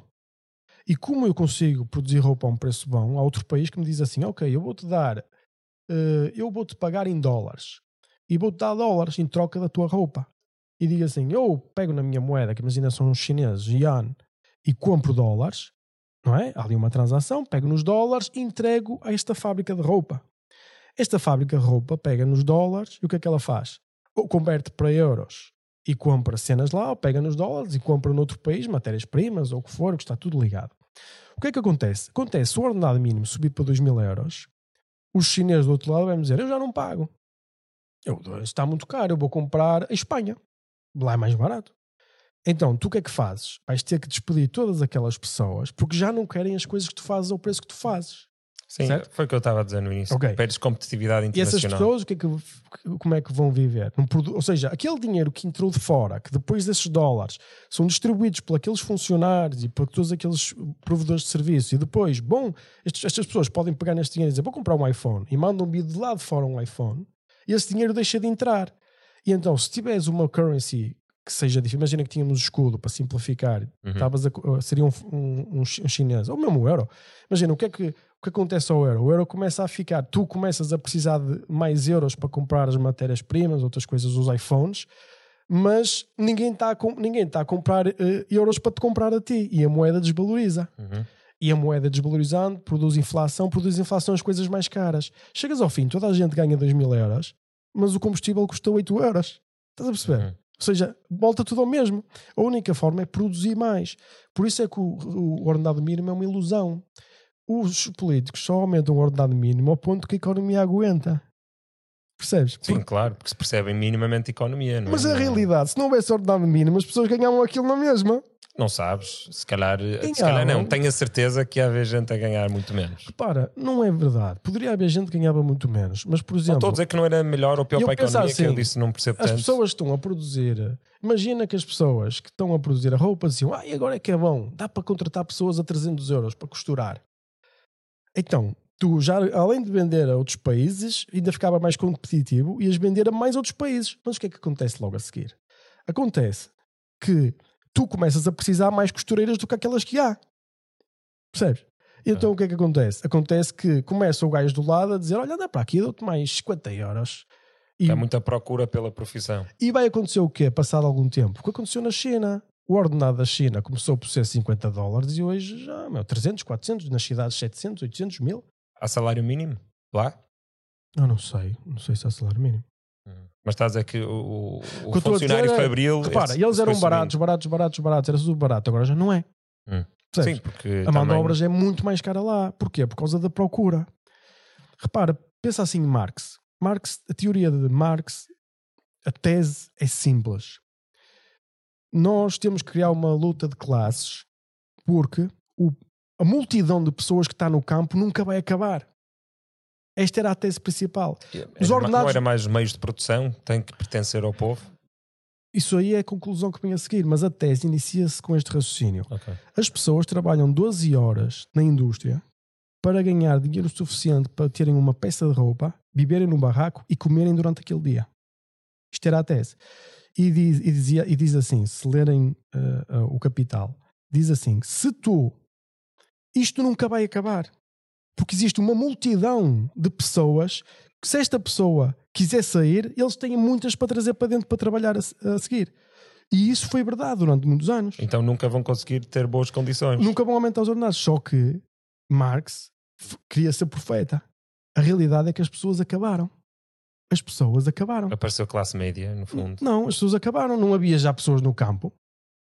Como Ah, não havia pessoas no campo, os ordenados começaram a subir. Mas não era só no campo. É, quando Marx eh, escreveu o, o manifesto e Era o campo, e era, o, e aquilo era, capital. havia, o- as zonas urbanas eram muito pequenas, 1850, Sim, mas acho que tem ideia que já havia subúrbios de, de de industrializados, Sim. principalmente na Inglaterra, já muitos. Pois, então não era bem pessoas do campo, eram Não, o que ele estava a dizer era que as- os, os, o proletariado. os- a indústria tinha uma mão de obra infinita. Era o que ele estava a dizer. Portanto, Uhum. os ordenados das pessoas Nunca nunca, nunca vão aumentar. Isso é mentira. E Ah, ok. As mentira. pessoas começaram a ter menos filhos. O que é que aconteceu? Ah, pois sabe- sabes o que é que aconteceu, não é? Ou seja, começou a haver cada vez mais indústria, mais indústria, indústria, com mais urbanização, mais urbanização, mais urbanização, diferentes países em diferentes alturas, não é? Vamos falar primeiro na Inglaterra, que foi o primeiro, demorou sete gerações a fazer este processo todo. A China demorou uma geração. Mas até que ponto foi demográfico? de- Pelas pessoas É terem sempre menos filhos? demográfico. Ah, é demográfico de filhos. Sim, as pessoas eh, começarem a ter menos Uh, filhos, ou seja, já não havia infinitos eh, campónios É. para os capitalistas malvados explorarem. Exato. Eh, Eu, eu, quando é que começou a ser demográfico, eh, depende do país.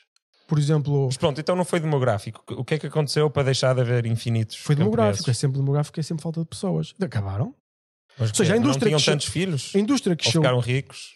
Que é que Não, que é que a indústria aconteceu? cresceu de tal ordem, não é? A industrialização evoluiu tanto, tanto, tanto, tanto, e depois os serviços de ter- terceirização do, do serviço, dos serviços e outras coisas que as indústrias e que todo o sistema precisa, evoluiu tanto que começaram a ter que formar as pessoas cada vez para coisas mais complicadas e não sei o que mais, e, e é o capitalismo a funcionar. Cada vez tu fazes uma sociedade cada vez mais competente, com mais capacidade, com mais eficiência, e as pessoas estavam nos campos, eh, vieram, também já começou em Portugal, isso já acabou, não é? Já não há pessoas nos campos em Portugal, tipo, isso já não existe.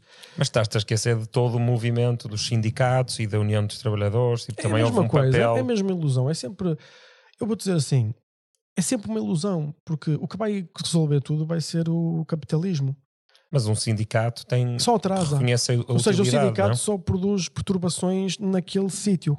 Porque, para, bem um sindicato, vamos imaginar do aço, e diz assim: Eu vou, eh, quero ganhar mais dinheiro. Nós merecemos. Bom, é legítimo. Toda a gente merece mais dinheiro. Existe alguém no mundo que não mereça mais dinheiro? Percebes o que eu quero dizer? Hum. Meu, toda a gente merece todo o dinheiro do mundo. Não podemos usar isso, mas pronto, vamos usar isso. Eh, existe, eu mereço esta cena. Merecemos isto. Eu já te disse, quando tens que aumentar os ordenados das pessoas, o que é que tem que acontecer logo a seguir? Aumenta o preço do produto. Eu sei, Quem mas vai pagar? são o consumidor e, o, e a economia. Pronto, então, um sindicato mais forte numa determinada área, a única coisa que faz é que os bens que são produzidos para a economia fica, é como se fosse um imposto naquilo. Aquelas pessoas têm uma vantagem operacional. O, o capital não, não, não, é, não pertence aos capitalistas, o capital está instalado. Eu percebo o que estás a dizer, mas estás a desvalorizar o, o facto de, imagina, há, há pessoas que trabalham numa fábrica que só ganham o suficiente para comer pão e querem comer pão e arroz. Sim. E através do sindicato e através de uma negociação coletiva conseguem finalmente comer pão e arroz. Opa, Mas não não- estamos, mas- a, mas o que é que estamos a falo- falar de mas- pessoas mas- muito pobres, então nessa altura Mas repara, o que eu quero dizer é que tu não te podes esquecer das segundas consequências. Está bem, mas, Essas mas pessoas fome, começaram não é? a comer pão e arroz, fez com outras pessoas começassem a comer pão e arroz, só pão. É isto que tens de pensar. Quem, neste caso? Ou seja, a única forma de tu aumentares a qualidade de vida é aumentar a produtividade. Não é aumentar os ordenados. Isso é uma ilusão. Só Eu concordo, dizer? eu concordo. Não há- Mas estavas, parecia que estavas a desvalorizar o, o- a dificuldade e, a e a, desvalorizar, então o mundo era horrível, meu. Uma coisa Hum. horrível. Hoje vai- não foste à Índia? Já viste como aquilo é? E em Portugal, supostamente, agora há 2 milhões Portugal, de pobres. À Não sei beira, como- à beira dos é indianos são ricos. Sim, sim, Ou também seja, acho. ou seja, temos que falar das coisas concretas. Vamos falar de pobres, vamos para estes países onde realmente há pobres. Mas o que eu quero dizer é, eu não estou a falar, eu não estou a desvalorizar o sofrimento nem nada disso. A vida hoje é muito melhor graças a essas pessoas que sofreram. E a nossa expectativa deve ser tornar a nossa vida não melhor, mas melhorarmos a nossa vida, mas também criar um sistema para as outra vida, a vida das próximas gerações ser melhor. Eu acredito nisso, não é? Nós já tivemos, nascemos numa altura incrível. Nós, Sim. não é? Meu, com antibióticos, com dentistas. Já pensaste que é ter um dentista? Meu, incrível. Nós, nós temos eh, vidas muito melhores do que os reis do século XVIII. Muito Não melhor. tinham água quente, Não tinham bananas. antibióticos, não tinham, não tinham abacate. Não tinham abacate, não tinham nada. Era uma miséria. Sim, nós, nós E, e- então muito- repara assim: o bom, capitalismo produziu, fez com que, repara, uma pessoa pobre vivesse melhor que o gajo mais rico de 1850. Já reparaste nessa cena? sim, É incrível, não é? É Mas- lindo, meu. mas, É o, lindo. mas o capitalismo Com são todos- as pessoas, com não é? todos os problemas que teve, com todos os problemas, com todas as dificuldades e com todas difi- na realidade, mas foi o que produziu. Ou seja, eu não arranjo nenhum sistema de produção melhor que o capitalista. com o capitalismo. Não, é- não existe. Não. Quem for, quem tiver o mínimo de noção de como é que o mundo funciona e como é que a economia funciona, não pode dizer outra coisa. Não é? E ninguém diz, nem os chineses dizem isso, ninguém. Há um livro chamado diz? Enlightenment Now sobre isso, sobre a quantidade de pessoas que saiu da pobreza nos últimos 50 anos, E nos últimos milhares 10? de milhões. Nos últimos Sim, nos dez. últimos 10. Uma Mas, coisa incrível. e que foi quase sempre quando os países começaram a. Primeiro tem que haver estabilidade política e institucional, mas depois Ah. quando começaram a abrir-se à ideia de pôr, pôr o egoísmo de cada um ao serviço do, É, do país. mas não achas todo. curioso esta cena de que o capitalismo, por acaso, não nasce do egoísmo? Uh, na minha, eu, segundo o Mark Weber, Hum. eu gosto da teoria que ele tem, que nasce da religião, não é? Uh, e principalmente da religião protestante. É, nasce do capitalismo. E depois podemos falar sobre isso. Mas, siga, eu, gosto, eu queria falar sobre isso, porque tu gostas muito do protest- protestantismo, não é? Nesse sentido de servir.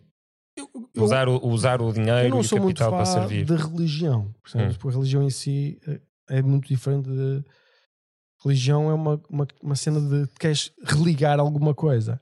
Eu parto do princípio que tu não te consegues religar. A minha tese é diferente e a minha crença é diferente. Mas isso É podemos- filosofia protestante ou filosofia. É, mas uh, uh, segundo Martin Mar- o Luther. que eu li sobre Mark Weber e não sou nenhum especialista, mas a impressão que eu fiquei foi esta: quando há a separação do protestantismo, deixa de haver aquela estrutura, tirando o anglicano, continua a ser episcopal, deixa de haver bispos, padres, deixa de haver isso tudo. Ou seja, tu basicamente estás tu e a tua família, mais nada. É uma coisa assim um bocado. uh, pronto, então começas a fazer a tua religião, tipo, ah, o que é que Deus quer e tal, e vamos nos portar bem, vamos ajudar e tal. Sabes, e e como é que, como é que vamos para o céu? Ah, vamos, sei lá, fazer o máximo bem possível. Vamos trabalhar, vamos servir as pessoas, como deve ser. Vamos, eu, vais ver. Então as pessoas começam a servir, começam a servir com um afinco, trabalho, dedicação, e o que acontece é que as pessoas começaram a ganhar dinheiro, não é? Começaram a ganhar dinheiro e, como deves imaginar, uma pessoa religiosa olha para o dinheiro e dizer: De certeza que não vou para o céu com isto. Estás a ver? Ou seja, isto aqui vai-me levar para o inferno. Mas isso é uma ideia bastante católica. É, é mais católica, mas como deves imaginar, toda a gente vinha do catolicismo Sim, há sim, 400, 500 anos atrás. Hoje, os protestantes já não pensam nada assim, mas na altura, segundo Mark Weber, eh, acho que é Mark Weber, já nem me lembro dos nomes, eu já foi há tantos anos, mas acho que é. Não sei. Podes ver aí, é Mark Weber, o filósofo, a chamar, a ver se é realmente Mark Weber ou se eu me estou a enganar no nome. Pronto, a questão é. eh, Estamos Então, com dinheiro na mão. nem- o que é que vamos não posso fazer? ter, Meu, sem desculpa por ter tanto dinheiro. então volta a pôr no sistema, volta a pôr. Estás a perceber? A gerar eh, emprego Volta, e economia. sim, vamos comprar máquinas e vamos pôr pessoas, aqui a trabalhar. Vamos. E então é assim que começou a rolar o capitalismo. E o capitalismo, Pelo sentimento de culpa de segundo. Isso é Sim, interessante. e o curioso é sentir. E isso é o que- melhor que há para uma economia de um país. É Sim. constante reinvestimento. Completamente. E o nosso sistema monetário fiduciário é, não é? Arguably the foremost most of the 20th century. Marcos, um, God. Não é Martin Luther? que Não, não, acho que não. E ele está relacionado com a psicologia mais. É, é, eu acho que sim. Sei, Eu acho que é isso. Eu já não me lembro. agora. Depois pomos no, no- na descrição. É, se e o pessoal depois investiga. Se não for esta, é outra. Olha, está ali. Musk is famous for his thesis in the protest, pro- Protestant ethic. Vês? Acertaste. Acertei, afinal tinha razão. E então, hum, eh, qual é a ideia? Mas ele veio mais tarde, ok? É um filósofo que filosofava sobre o protestantismo Sobre- já há Ou seja, ele desenvolveu uma de... teoria sobre. Sim, porque o capitalismo não existia quando começou. Sim, sim, sim. E, e o que ele, eh, ele desenvolveu a tal teoria sobre como, de onde é que nasce o capital. E- Sim, está ali. Relating Protestantism to Capitalism. Exatamente, é isso mesmo. Eu achei curioso. Mas a minha ideia do capitalismo é a coisa mais meia burra que existe. Que é, oh, meu, é assim, tu- qual- qualquer ser humano, mais ou menos, meu, quer o bem para toda a gente, acho eu. Eu, pelo Uhum. menos, toda a gente que está ao meu redor, eu vejo, mano. Ainda não encontrei um gajo que quisesse o mal, mal para a humanidade. Ainda não encontrei ninguém na minha vida. Já conheci, meu, milhares e milhares e milhares de pessoas. Eu acho que aquelas pessoas que se dão conhece- tiroteios na escola e suicidam-se estão, estão nesse lugar, mas há Mas são pouquíssimas. tão raros, meu. Sim, sim, sim. Não é? Será? Mas também eles, se calhar, pensavam que era o melhor para a humanidade. Esses eu acho que não. O Hitler, sim, e muitos outros grandes ditadores, acho que sim. Acho que Acha, acreditavam. pronto, eles são tão, só tão malucos, é o que estás a dizer. Sim, eu acho que estes que fazem mesmo tiroteios e evil, são suicidam mesmo evil. não estão num lugar em que existir é de tal forma difícil e duro que a única forma de, de sair é Fazer o mal? suicídio e querem sair, a- a querem durante a saída causar o máximo de sofrimento às pessoas à volta. Ok. Pronto, eu nunca pensei muito sobre isso. Mas a questão é. Há umas, olha, recomendo e a quem tiver a ouvir, eh, agora não sei de cor, mas eh, dá para ler as Hum. últimas, os últimos textos escritos pelos dois rapazes que fizeram o Columbine School Massacre. E se leres isso, é pesado ler aquilo. Sentes Eu- isso, eu vi- é mesmo já- vontade já- já- de destruir. Eu já li um, já li um. E nota-se isso. É. Mas pronto, vamos passar só à frente nisso. Uhum. Concordas que, meu, sei lá, 99,99% Sim, sim, das pessoas querem o bem da humanidade. E quase toda a gente é fixe. Eu também acho que sim, quase toda a gente é fixe. Uh, mesmo aqueles que não gostam de ti, quando começas a falar com eles, começas a ver que todos são fixes. Mesmo aqueles que tu não gostas, começas a falar com eles e dizes: Não tens que lidar. Despolariza, exatamente. Não quer, não quer dizer que não haja personalidades que têm conflitos, meu, porque é normal. Hum. Mas, dentro, de nó- mas as pessoas são fixes. Em todo o mundo, atenção. E então o que é que acontece? Uh, isso eu falo por experiência, não é? É. O, que é que, o que é que acontece? Acontece que o capitalismo é uma cena egoísta no seu princípio. Ou seja, trabalha, faz o melhor para ti, não sei o que mais, cuida das tuas cenas. Sim, o Adam Smith dizia: quando o padeiro a cuidar de si, da si e da sua família e o não sei o quê, e Ah. o agricultor, vai ser o melhor para todos. Que se cada um olhar por Mas si. o- é curioso é que como é que é, é uma tecnologia, não é? Um sistema organizacional que produz o melhor eh, em termos produtivos, que depois se fôssemos falar em qualidade de vida, isso é muito ambíguo, não é? Vamos falar em produção económica, bens e serviços, produz o máximo de bens e serviços, não é? Eh, baseado num pensamento egoísta. Só só ver impostos. Não, não, eu acho que não queria. Ai, queria, queria mesmo sem impostos. Porquê Então, que que não queria?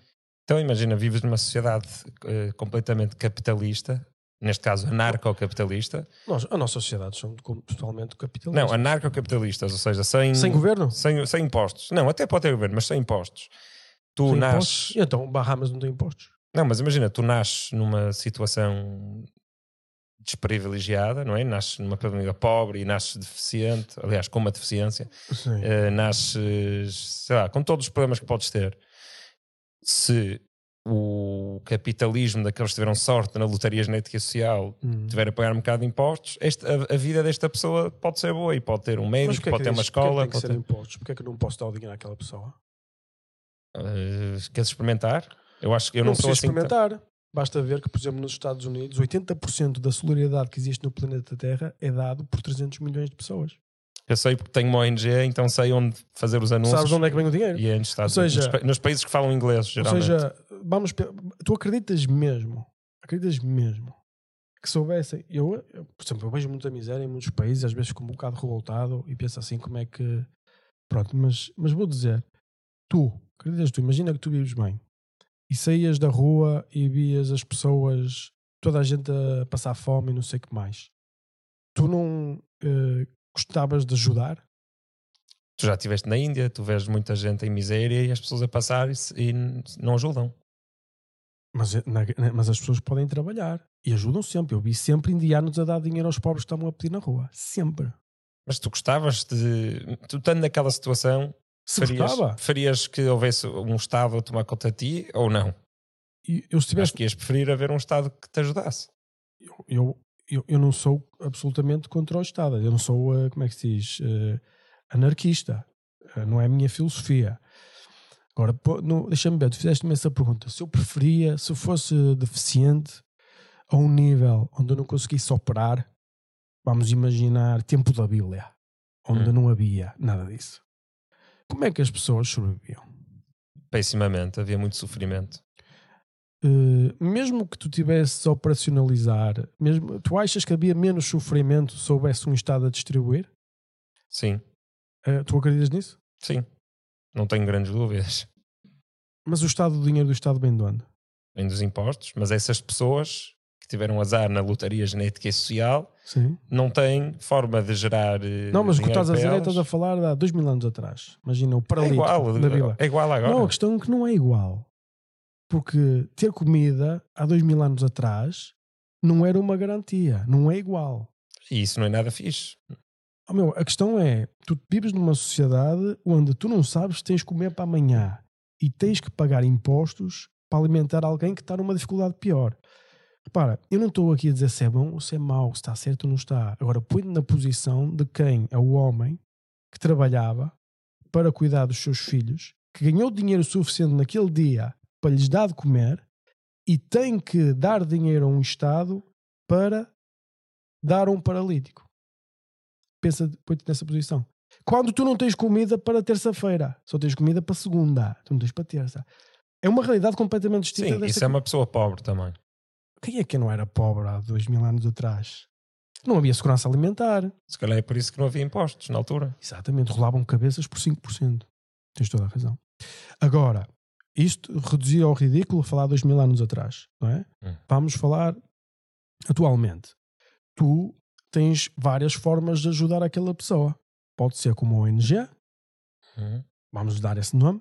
Pode ser com o Estado a pegar nos recursos e a, a- a- a, digamos, a distribuir. Sim, sociedade civil ao Estado. Porque Exatamente. assim inclui ONGs, inclui os indivíduos, inclui toda a gente que quer Exatamente. ajudar, de livre vontade. Exatamente. Então, se era para ajudar, não precisa ser Estado, podíamos criar uma entidade nova que só servia para ajudar. É, Os anarquistas acreditam nessa, que isso é possível, nessa utopia de que Mas não o é preciso. Estado não é difícil. O Estado dizia assim: eu vou criar aqui uma entidade só para ajudar as pessoas. Por exemplo, Ah, achei que estavas a ver uma entidade da sociedade civil. não, não. Ah. Nós precisamos de Estado porque senão não consegues ter Sim. polícia, não consegues ter. eh, eh, Chama-se Exército. segura- Isso existe, chama-se segurança não social. consegues ter estradas eh, como deve de ser, ou seja, não é fácil, percebes? Mas a questão é: não, não- é segurança social, está tudo misturado. No caso de Portugal. Sim, o misturado. dinheiro, sim, mas existe eu, o que eu digo é porque imagina que separávamos, não é? Separávamos. E há uma entidade, não é? Que gera esses recursos só mesmo para quê? E que representa. Ah, desculpa, o poder executivo dessa entidade não era a mesma que o governo. Era um Exato. poder executivo separado. Exatamente, é uma entidade. Havia tipo outra eleição para isso. Exatamente, outra eleição para isso. Que geriam aqueles recursos e que nós nomeávamos quem é que geria aqueles recursos para a forma de distribuir. E nós é que decidíamos qual era a quantidade do nosso rendimento que queríamos dar, não é? Vamos imaginar que vamos reduzir. Ao... Nunca pensei nisto, agora a pensar aqui a fazer um exercício, não é? Tipo, se calhar havia pessoas até que queriam contribuir mais, não? Se calhar. Se calhar há... Não, não é se calhar. Tenho a certeza que existe gente que se os impostos fossem zero, se calhar acabavam por ser Tu mais sabes- generosas do sabes que aquilo que pagam hoje em ideia dia. de qual é a percentagem de dinheiro do, da segurança social que é gasta na, nessas pessoas que têm essas dificuldades? Não faço a mínima. Também não sei, mas eu diria que deve ser. Mesmo mais por aquelas pessoas que nem trabalho têm. O rendimento mínimo de inserção, essas coisas. Se calhar dá para pedir a Regi para, para googlar. É. Ou seja, mas não deve ser mais Mas que, há de não ser deve ser pou- mais há que de mil ser milhões. Não deve ser mais que mil milhões. Há de ser pouco. Não, Deve ser muito pouco. Ou seja, tu estás-me a falar dos impostos por uma coisa que representa, se calhar, 1% dos impostos que se paga em qualquer sociedade desenvolvida. Está bem, mas aí já estás a falar outra coisa. Já estás a dizer que os impostos não são só para isso. Mas tu estás a falar parte que é necessário ter o Estado por causa disso.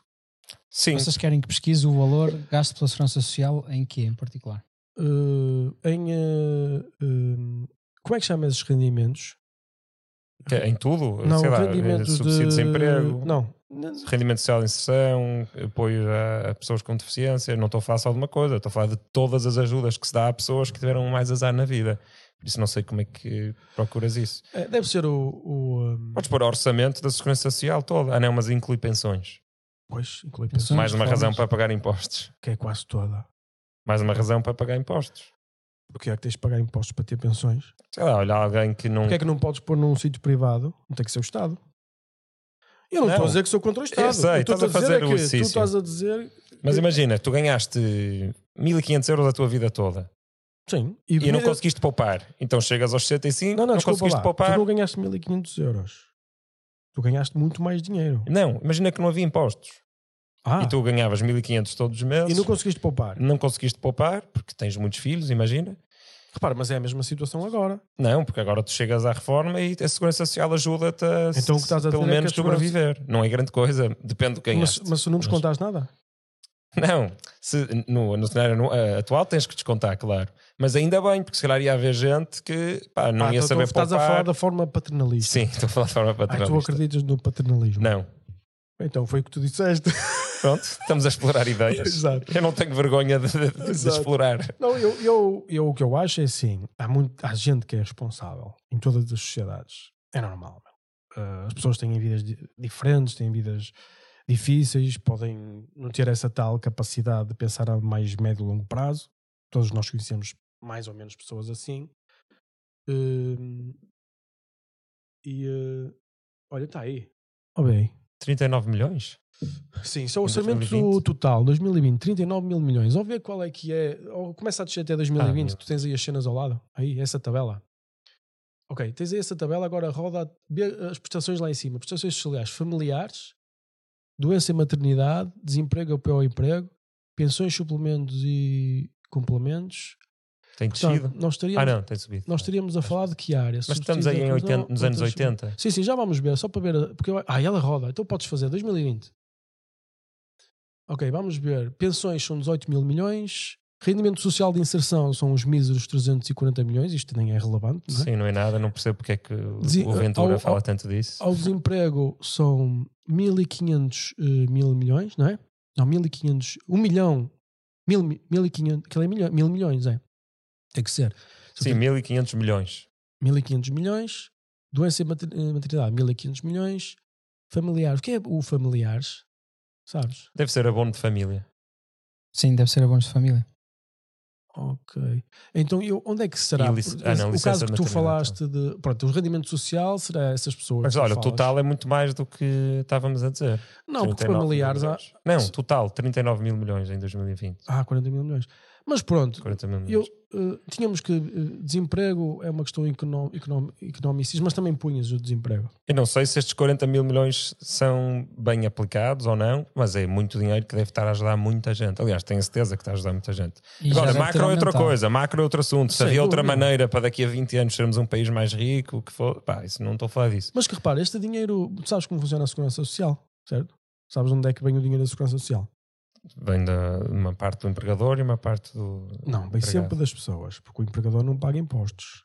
Sim, mas tu percebes o que é que eu quero dizer? Eu percebo, mas é uma misconception, ou seja, um Em qual- última instância, vem sempre das horas de trabalho da pessoa. é? Exatamente, ou seja, tu quando fazes as contas de um funcionário, tu vês quanto é que custa o funcionário, tu não queres saber quanto, quanto é que ele leva para casa, nem queres saber quanto é Claro. que pagas em impostos. Isso é absolutamente irrelevante para calcular o preço final. A única coisa que queres saber é quanto é que este funcionário custa. E se o funcionário levasse 100% do dinheiro, para ti não fazia diferença nenhuma. Porque Uhum. leve ele 100% para casa, ou leve 50 ou 40 ou 30, para ti é igual. Tu dizes, eu posso gastar este dinheiro, estou disposto a oferecer este coisa, depois para se facilitar a vida às pessoas, oferece um resultado, um valor líquido e as pessoas decidem. Ou seja, basicamente, as pessoas andaram durante anos e anos e anos a descontar para a Segurança Social, Uhum. Eh, que é até feito de uma forma eh, forçada, não é só quem quer, toda a gente tem que fazer, correto? Depois esse dinheiro vai para um determinado local e hum, é gerido eh, de uma forma, ele tem muitas obrigações, até futuras, não é? Há aqui obrigações imediatas, não é? Eh, aquilo é o orçamento da Segurança Social, eles têm que guardar dinheiro, não é? De certeza guardam dinheiro. Porque eles, eles têm que aumentar o, balanço, tem que subir e têm que investir em alguma coisa. Mas para, basicamente o que estás a dizer é que toda a gente deve entregar dinheiro a uma entidade que tu não tens poder nenhum sobre esse capital e tens que daqui a 20 ou 30 ou 40 anos acreditar que ele ainda vai estar lá. Eu acho bem.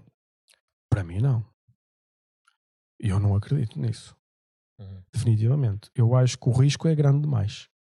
Sim, eu também, eu confesso que também eu não vivo a minha vida a contar com receber grande reforma. Não é? É. Então plane- estou mais ou menos a planear como se fosse Exato. receber zero. E deves planear isso. Eu não Hum. digo zero, porque. Mas não, tô- não É sou tão fatalista como tu, mas Eu não digo, não, eu estou a dizer que não acredito. Eu não digo que as pessoas vão receber zero. sim, eu também não, mas Não, não. pá, se eu, Eu se eu digo é que há muitas coisas zero- durante a vida que podem acontecer onde corres o risco de, hipoteticamente, até poderes ficar sem zero.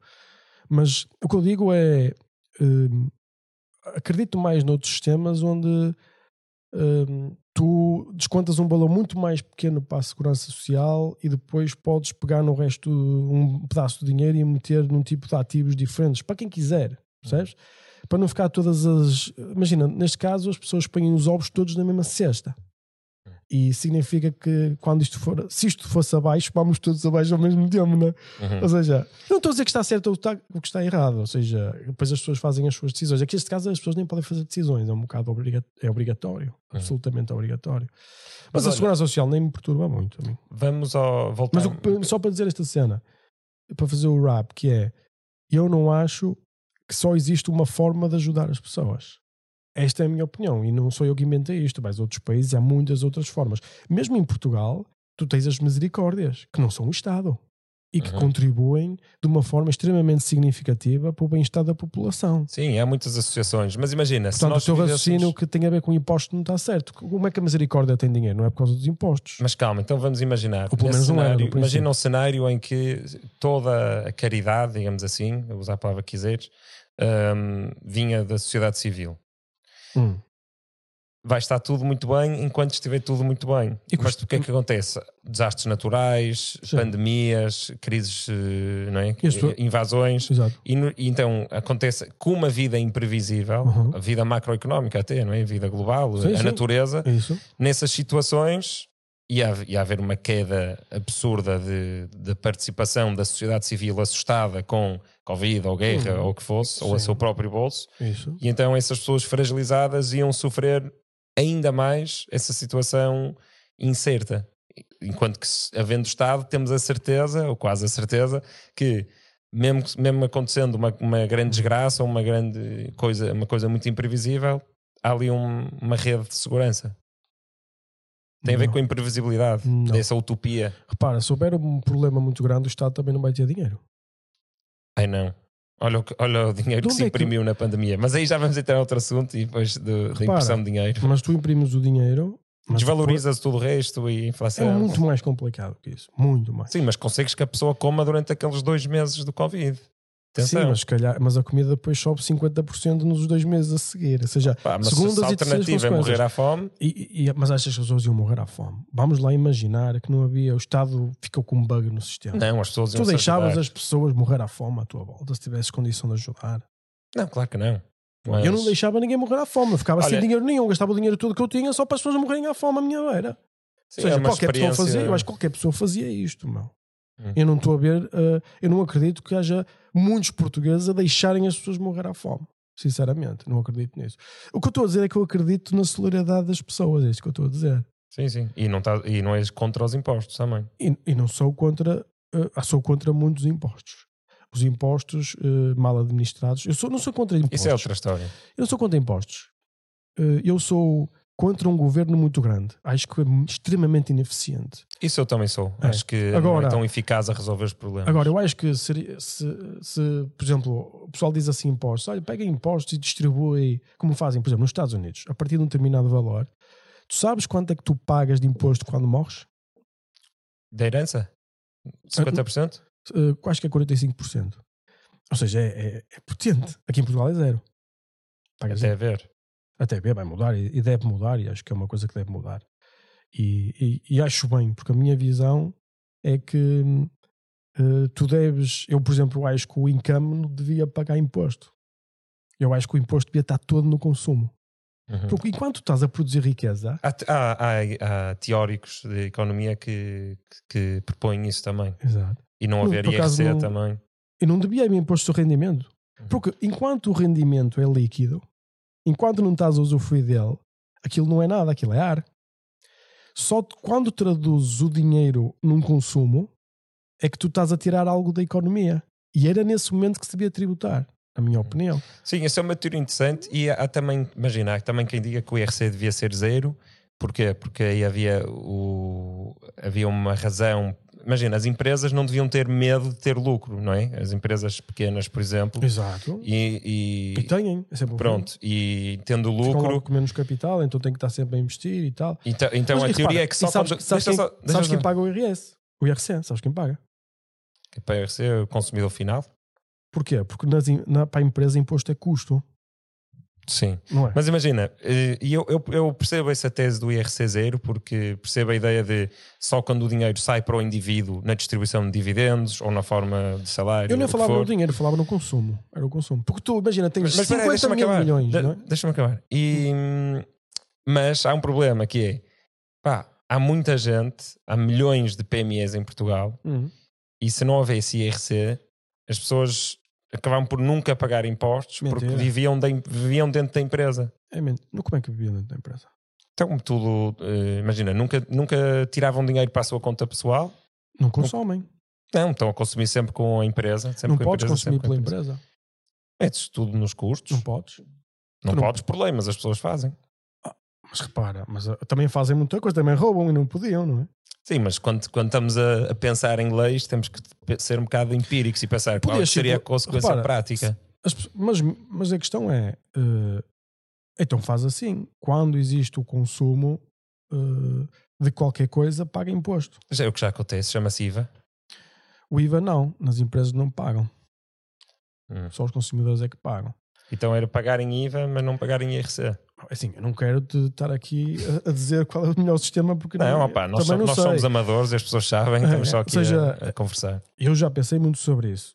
Eu definitivamente, eu, eu acho, empresas que estejam a crescer muito não pagam IRC, ok?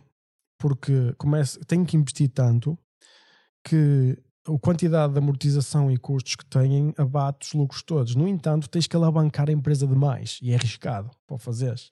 Ou seja, tu para conseguires ter amortizações suficientes e depreciações suficientes para conseguir abater todo o lucro que tens, tens que alavancar-te, meu, a Ah. mais do que seria razoável. Porque só abate 10% ao ano ou 25% ao ano. Consoante o ativo. Os Estados Unidos fazem muitas vezes isto, dizem assim: olha, este ano os bens que comprares podes abater 100%. É uma estimulação altamente para a economia. O pessoal investe nas empresas para produzir mais valor. Mas também, tem, se calhar, tem que se alavancar mais um bocadinho, percebes? Uh, mas acontece muito. Nesse caso, nem se tem que alavancar, porque como podem, podem amortizar 100%, se já tiverem o capital, imagina que iam pagar impostos e então compram os ativos para amortizar a 100%, já Uhum. Nesse caso nem acontece isso. Agora, eu não acho justo, mas é assim, não- eu não acho justo a forma como se tributa, porque bem quem paga os impostos na realidade é sempre o consumidor. E quem paga a maior parte dos impostos é sempre o- o- a classe média, é sempre o, grosso das pessoas é que pagam os impostos. Porque, como deves imaginar, os ricos não têm dinheiro suficiente, mesmo que coletes os ricos a 100%, aquilo são peanuts, não é? O dinheiro vem da classe média. Quanto maior for o Estado, cada vez tu tens que coletar mais à classe média e depois até vais para as classes mais baixas sacar o máximo possível porque tens que alimentar o monstro, como dizia Cavaco Silva, não era? O monstro. Hum. E então, eh, enquanto a economia está a crescer e a qualidade de vida está a aumentar, tudo bem. Quando começamos a entrar num momento de inflexão, o, o, o Estado grande começa a ter um, pode-se, digamos, comer a si próprio. O que é que eu quero dizer com isso? É as fases finais dos sistemas eh, de grande, estatais grandes, sejam, sejam, vamos simplificar, vamos usar a palavra socialismo, não é? Vamos usar a palavra comunismo. Ou seja, a capacidade produtiva reduz e não é suficiente para alimentar o consumo. E então começa-se a canibalizar o sistema todo. Já aconteceu quantas vezes, não é? Hum. Ou seja, já aconteceu todas as vezes. Já viste um vídeo do, do Ray Dalio que está no YouTube sobre, o- sobre a macroeconomia das mudanças do- dos impérios? já. Ele, ele, no fim, teoriza que, que o, grande, o grande superpoder vai ser a China. Tu concordas? Não. Que é que qual é que achas que é o erro que ele cometeu ali no fim do vídeo? Porque é um vídeo em que ele, eu também, se puderes pôr na descrição, eu vou É, pôr no, é no do meu canal. Exato. É um vídeo do Ray Dalio sobre. mostra as várias sei, civilizações. Chama-se. Acho que é Explaining Economy in 30 Minutes, qualquer coisa assim. Não sei. Uhum. Mas pronto, eu sei exatamente qual é o vídeo que estás a falar. É muito interessante. O Ray Dalio é um, um chamado. É uma espécie, eles chamam-lhe os gurus, não é? Ou seja, Uhum. um investidor muito conhecido. Eu, eu gosto. É a parte. Gosto de estudar a economia e o mercado financeiros, essas cenas. Esse vídeo está muito bem feito.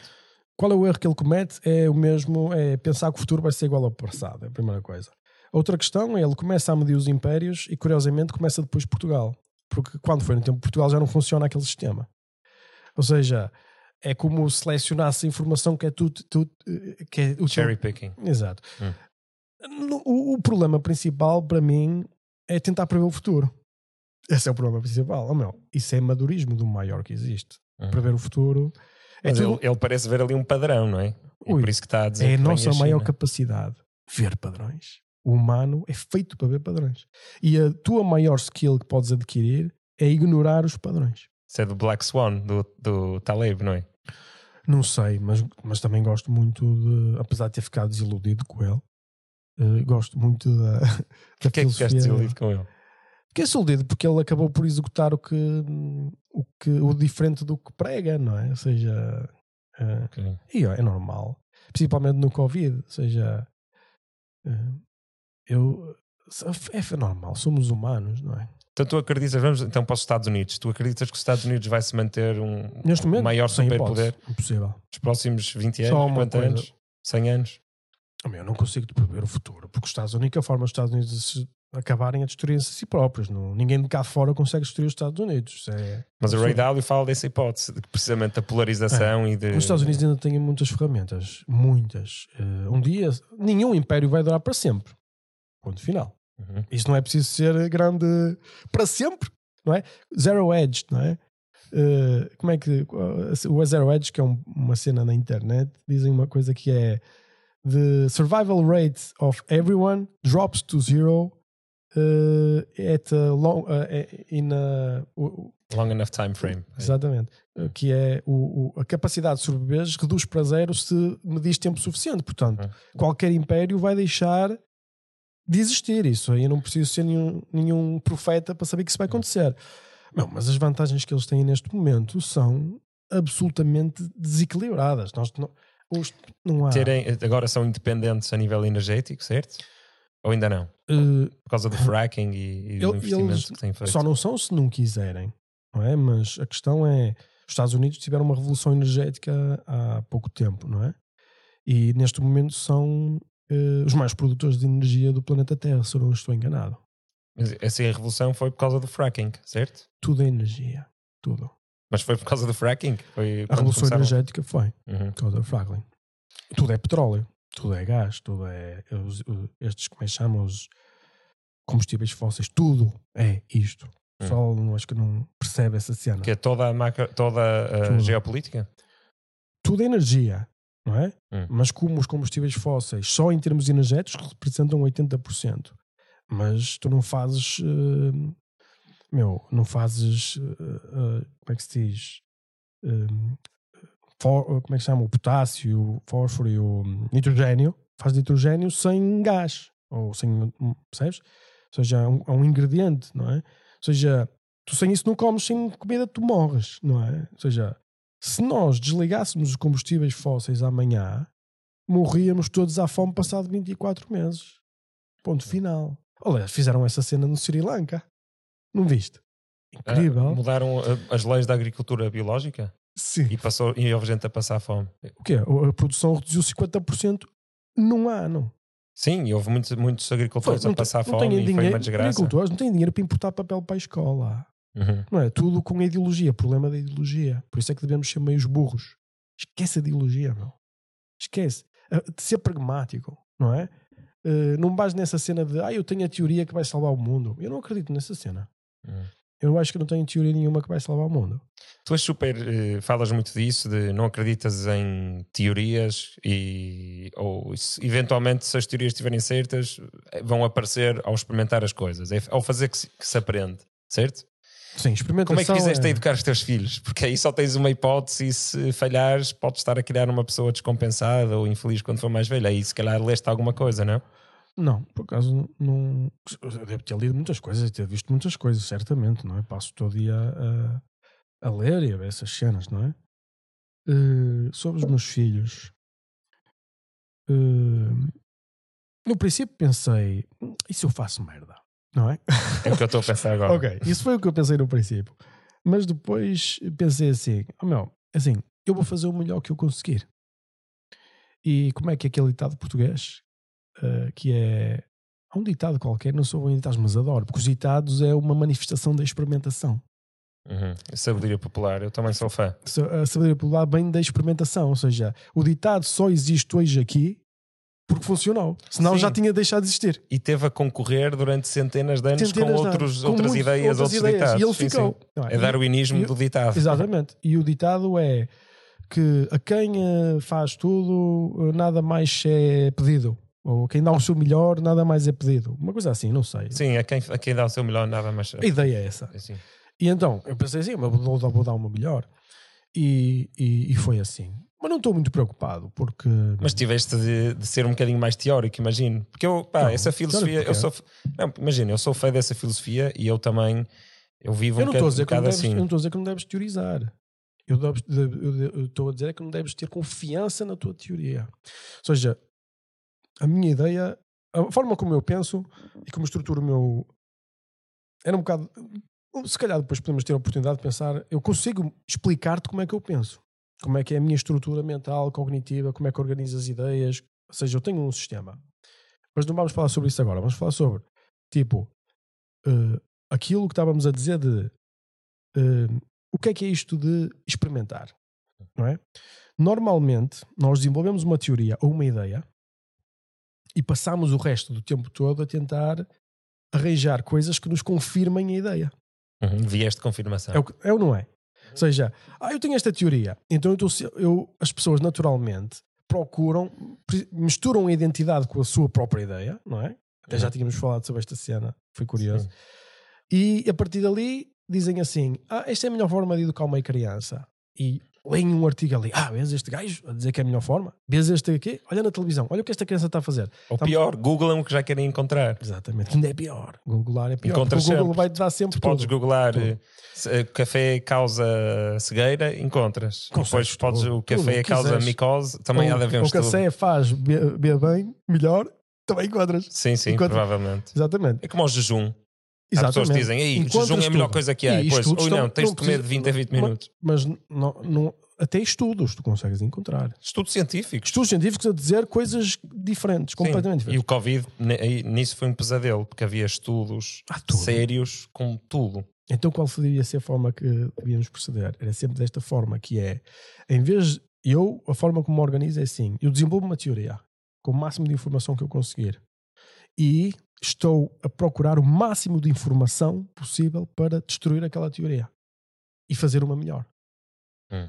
Ou seja, eu não, eu- tu tens de ter um caminho, tens de ter uma direção, tens de ter um plano. Vamos imaginar num barco, é a melhor explicação que eu consigo arranjar.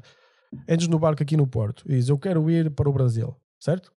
Então o que é que faz? Eu não sei como é que vou. Olha, vou começar a andar. Como é que vou fazer? Vou pôr as belas e tal. Depois começas a andar e dizes, ah, se calhar a forma como eu estou a pôr as belas não é melhor. Se calhar. Olha, aqui é bom para os olhos? Muito bom. e, e vais mudando, vais porque assim, tu, se partires do princípio que és meio burro, que a tua teoria é errada, meu, qual é que achas que é a probabilidade de, sobre qualquer tema a tua teoria ser a certa no momento que a defines? Se tu tens essa fé, és idiota. Porque a probabilidade de tu estás certo à primeira é muito, muito baixa. Então, mais vale abandonar isso e pensar assim: a minha teoria está mal, mas é a que eu tenho neste momento. Eu vou tentar desenvolver uma melhor o mais rápido que eu conseguir. E como é que desenvolves uma teoria mais rápida? Com, se não fizeres nada, estás sempre a teorizar no mundo das ideias. É tudo muito lindo, é tudo funciona. Não é? Mas quando metes a mão na realidade, a realidade vai-te dar boa de informação. E é o que eu estou a dizer é isso. Mete a mão na realidade. Eu desenvolvi a teoria para os meus putos e à medida que eles iam se desenvolver, eu fui mudando sempre tudo. Sempre adaptando. Sempre tentando encontrar um sistema melhor. Partindo do princípio que, sim, o vosso pai é meio burro mas ele vai tentar fazer a melhor coisa que existe, não é? E eh, isso pode usar em qualquer parte da tua vida. Pois, então tu arrancaste com uma teoria sobre, se calhar, qual era a melhor forma de orientar ou educar os teus filhos, Exato. e, mas sem dogmatismo em relação à tua ideia, não é? E aberto à experiência, à experimentação, por exemplo, mas eu não gosto de experimentar- Escola, mas imagina, eu não gosto de escola, mas os meus putos andam na escola e sempre andaram. Hum. Porquê? Porque eu não consigo ter a certeza que a escola é má para eles. Se calhar até é boa. Se calhar é a melhor coisa do mundo. Eu não sei. Então eu vou gerindo, vamos imaginar. Vou gerindo e vou dizer, ah, a escola até aqui está a fazer bem. Aqui já acho que não está a fazer muito bem esta parte. Não sei o. E ah, eu acho que depois as crianças também, elas não são só a educação que recebem, elas têm coisas dentro delas e fazem raciocínios e têm a vida ativa. E aquele gajo que diz, ah, a minha vida é muito boa por causa do meu pai. E, eh, e ele pode dizer, a minha vida é muito má por causa do meu pai. Como, imagina, o teu pai é bêbado e tu dizes, eu não bebo porque o meu pai era bêbado. E outro gajo diz, eu bebo porque o meu pai era bêbado. sim, sim, seja, sim. desculpas. É tudo desculpas. O que eu quero dizer com desculpas não quer dizer que não sejas desculpas. O que eu quero dizer é que se tu não quiseres assumir a responsabilidade, se procuras justiça ou se procuras uma justificação a dizer o mundo é mau para mim, tu perdes o poder de conseguir mudá-lo. Mais vale aceitar que o mundo é o que é. É uma coisa que eu ensino aos meus filhos. Eles usam muito a palavra, não é justo. Eu digo assim: eu sou a justiça. Percebes? Eu é que sou a justiça. Não há justiça. Isto não existe justiça.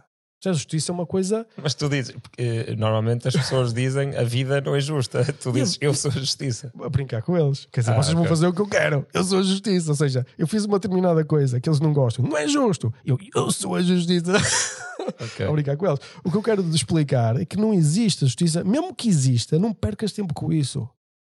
Imagina, acontece-te uma desgraça e tu podes, imagina, és atropelada. E que justiça, estava a vida a correr tão bem, fui atropelado, agora hum, fiquei paraplégico. Ou lá como é que se diz, não sei. Hum. Eh, isso aj- ajuda alguma coisa? Sim, a, a autocomiseração não, não ajuda Mais muito. vale dizer assim, oh meu, aconteceu-me isto, o que é que eu posso tirar o melhor disto?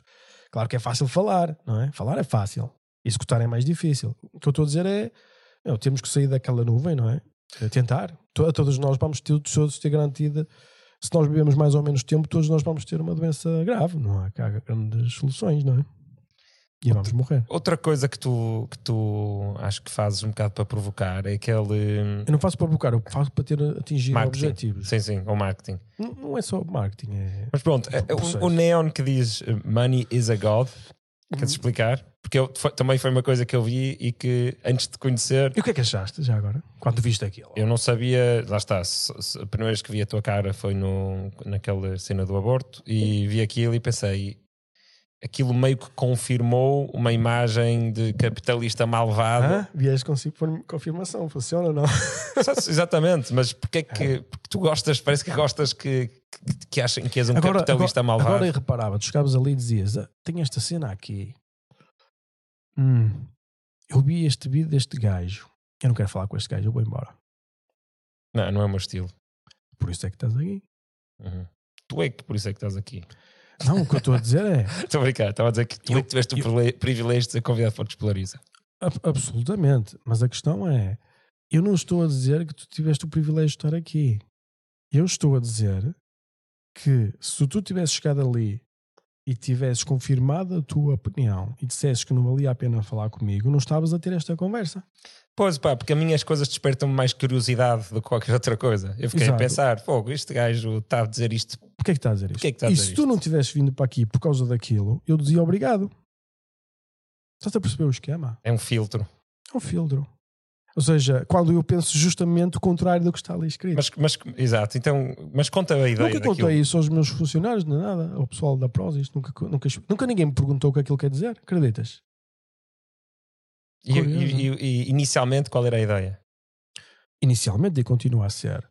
uh, tem aquelas cabras, e as cabras significam uma determinada mensagem. Se calhar não vou explicar agora que não vale a pena.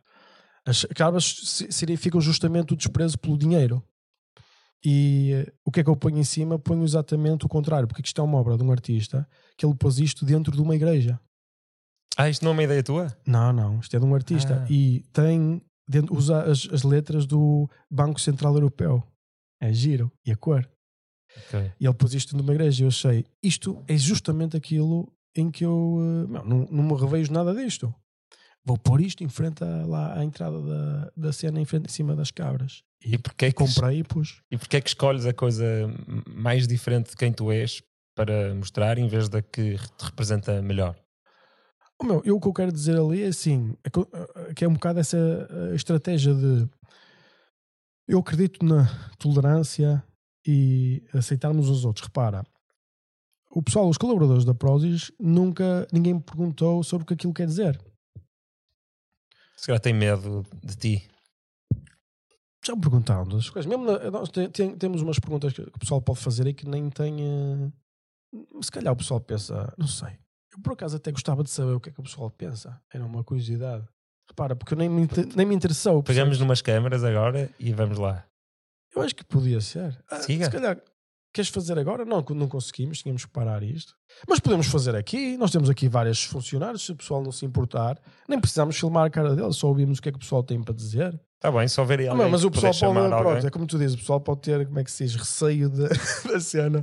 Mas eu acho que já, eu já tentei. Não, mas olha, isso já é informação. Siga a fazer isso. Alguém vai a uma sala e escolhe alguém aleatoriamente e diz: Olha, Mas, ah, mas- queres vir ali e falar um bocado não, sobre a falar- impressão que tens acho de as Miguel? pessoas não querem vir. Mas pergunta. Eu acho que seria interessante eh, se alguém tivesse algumas pessoas estivessem dispostas para dizer o que é que interpretaram daquilo ou como é que reagiram àquilo. Eu gostava de saber, sou sincero.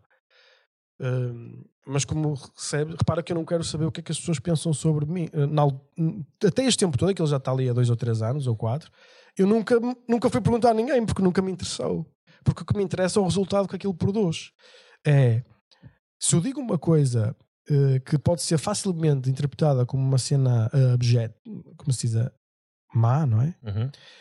que é uma afirmação muito má. O, o dinheiro é rei. É uma coisa muito má. Deus O dinheiro é Deus. Repara, é mesmo mau. é mesmo sujo, mesmo feio. Não te parece? A mim parece uma cena mesmo Sim. suja. meu. Por isto dentro de uma igreja é incrível. Percebes? Não, Ou mas seja- por aqui. Porque é que as pessoas costumam decorar os espaços onde estão com coisas mas, que, com mas, quais mas se o meu, identificam? mas um objetivo sempre foi este: foi meu, se, eu- se estas pessoas conseguem colaborar comigo, não é? E, e com a instituição, apesar de estar aquilo escrito ali, estas pessoas são incríveis, meu. Percebes o que eu quero dizer? Porque elas não têm que trabalhar estão aqui. desesperadas. Não estão nada esperadas, meu. Nós temos trabalhadores espetaculares, meu. Não, eu sei que tens. Não será este certeza sucesso. Nós não temos, garanto que nós não temos os piores, meu. Porque senão não tínhamos este sucesso. As, Uhum. as empresas são pessoas. Não, e, e se as pessoas até deixam passar uma coisa daquelas, tu sabes que tipo de pessoas é que tens na tua empresa. E o que eu te posso dizer é o tipo de pessoas que eu quero. Pessoas que, que estás a ver aqueles portugueses que foram naqueles barcos e atravessaram os oceanos e chegaram ao outro lado do mundo para salvar o mundo. É isso que eu quero. E então, uma vez estava a falar com uma pessoa, Miguel, diz aqui, temos estes funcionários, temos que tratá-los como florzinhas e tal. No princípio, florzinhas? Tu trazes as florzinhas para o meio do oceano? Estás a perceber a mentalidade? Estás a perceber? Nós Uhum. queremos produzir uma coisa fixe, nós queremos fazer uma coisa incrível Que é difícil de se fazer. muito difícil. Não é para toda a gente. E então, imagina tu chegares aqui, estás nos barcos a dizer, ei, vinde para este barco e vamos para as Ilhas das Caraíbas, curtir e não sei o que mais. E não, vais para, o frio, apanhar ondas, perigo de vida, não sabes para onde é que vais. Oh, certeza que a cena de, para, para chamar aquelas pessoas teve que ser uma cena quase mística e quase espiritual, de vamos salvar o mundo, vamos passar a fé. Eh, eh, tinha que ser uma cena assim, senão ninguém se metia naquilo. Sim. Aquilo foi pior que ir à Lua, muito pior do que ir à Lua. Para mim, respeito muito o que foi feito, mesmo. E eu não respeitava quando era puto, um puto é sempre do contra, não é?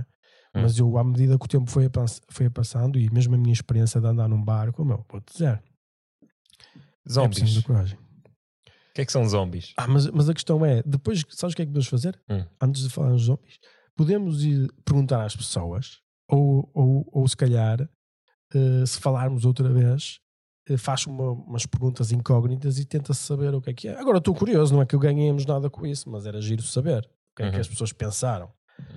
não é? Mas certamente, meu, não acredito que pessoas competentes como a que temos aqui arranjam um emprego em qualquer sítio. Eh, é o que eu acho Uhum. pode não ser tão fixe, uma empresa assim tão fixe, como é natural, mas eu acho que é um bocado assim. E eu perguntava, curiosamente nunca ninguém me perguntou. Eu acho que era curioso o suficiente para procurar. Não me interessava, não sei, só, só sabendo estando nessa situação. Mas as pessoas não falam contigo, não é?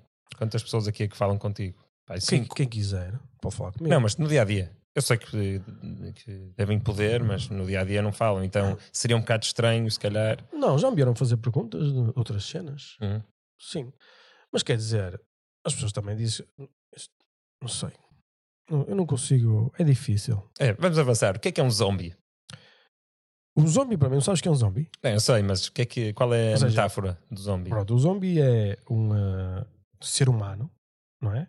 Que foi contaminado por um vírus que deixa de ter uma cognição funcional e uh, anda em grupos e quer comer o cérebro dos outros humanos, não dos próprios zombies. Não sei se já reparaste. Uhum, Isso é um zombie, é um morto-vivo. uhum. E tu usas essa metáfora para. E eu concordo, porque as pessoas são infectadas por ideias, eu já fui, mas Uhum. para pessoas que estão infectadas por uma ideia Sim. de uma forma em que perdem cognição e que o objetivo delas torna-se convers- a conversão do outro para aquela ideologia, A exigência da conversão do outro. a exigência da conversão. O zombie não é aquele tipo que vai. Olha, quero-te comer o cérebro. Não é assim. O zombie é muito mais eu vou-te comer o cérebro.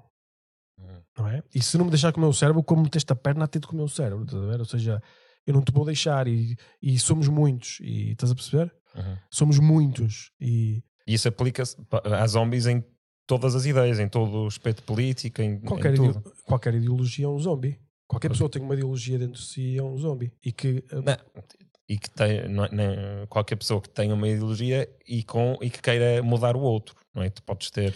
ideologia não é a partir do princípio que. Nós usamos ideologia como se, é sempre, como se fosse sempre mau, mas não é. Percebes? Ah, não? Nós, não. Nós no dia a dia usamos assim. Ok, vamos então f- uh, ver a palavra. Sim. Uh, uh, o que é que é então a palavra que significa? Eu acredito que tenho razão de tal forma, não é? Que eu quero que tu tenhas a mesma opinião que eu. E se não tiveres, tu mereces coisas más. Vamos imaginar assim. Sim, e há Que- de haver é uma palavra? vantagem eh, evolutiva para isso, não é? Nós, nós crescemos Ah, em pequenas tribos em que eh, quem, não, quem tivesse fora de- da harmonia não, era, não, não procriava. É ou definitivamente era morto. é um, é um bug, não é? Sim, há- nós temos muito, quase, quase tudo que está errado, entre aspas, em nós. Mas tem são- cura. Tinha vantagens evolutivas. Tem cura. Mas eh, eu, eu pai, há 5 anos, ou 6 anos, f- foi a primeira vez em que eu li a frase As ideias são como vírus. E foi precisamente na altura em que eu tinha sido infectado por um vírus que eu acho fixe, que é o altruísmo eficaz. E é, um, é uma ideia, não é? Uma, uma ideologia. Altruísmo eficaz. Sim. Não conheço. No fundo, a ideia de que tu deves fazer donativos com razão e com coração, em vez de só com o coração. Porque o exemplo típico é. Concordo. O exemplo típico é: imagina, tu tens uma criança com uma, doença terminal e, e a Make-A-Wish Foundation, sabes? Quer levar a criança à Disney, porque é Sim. um, um dos sonhos da vida da criança. E aquilo custa-te mil euros: o voo e passar o fim de semana e Sim, o hotel. Uhum, uhum. E fazeres isso, pá, é incrível. Vai pôr a criança numa fase mesmo difícil da vida dela, a ver uma coisa importantíssima, um Exato, sonho, exato. tipo, pá, é mesmo, é mesmo bonito e é mesmo super emocional. super emocional, super bonito, É super importante para a criança.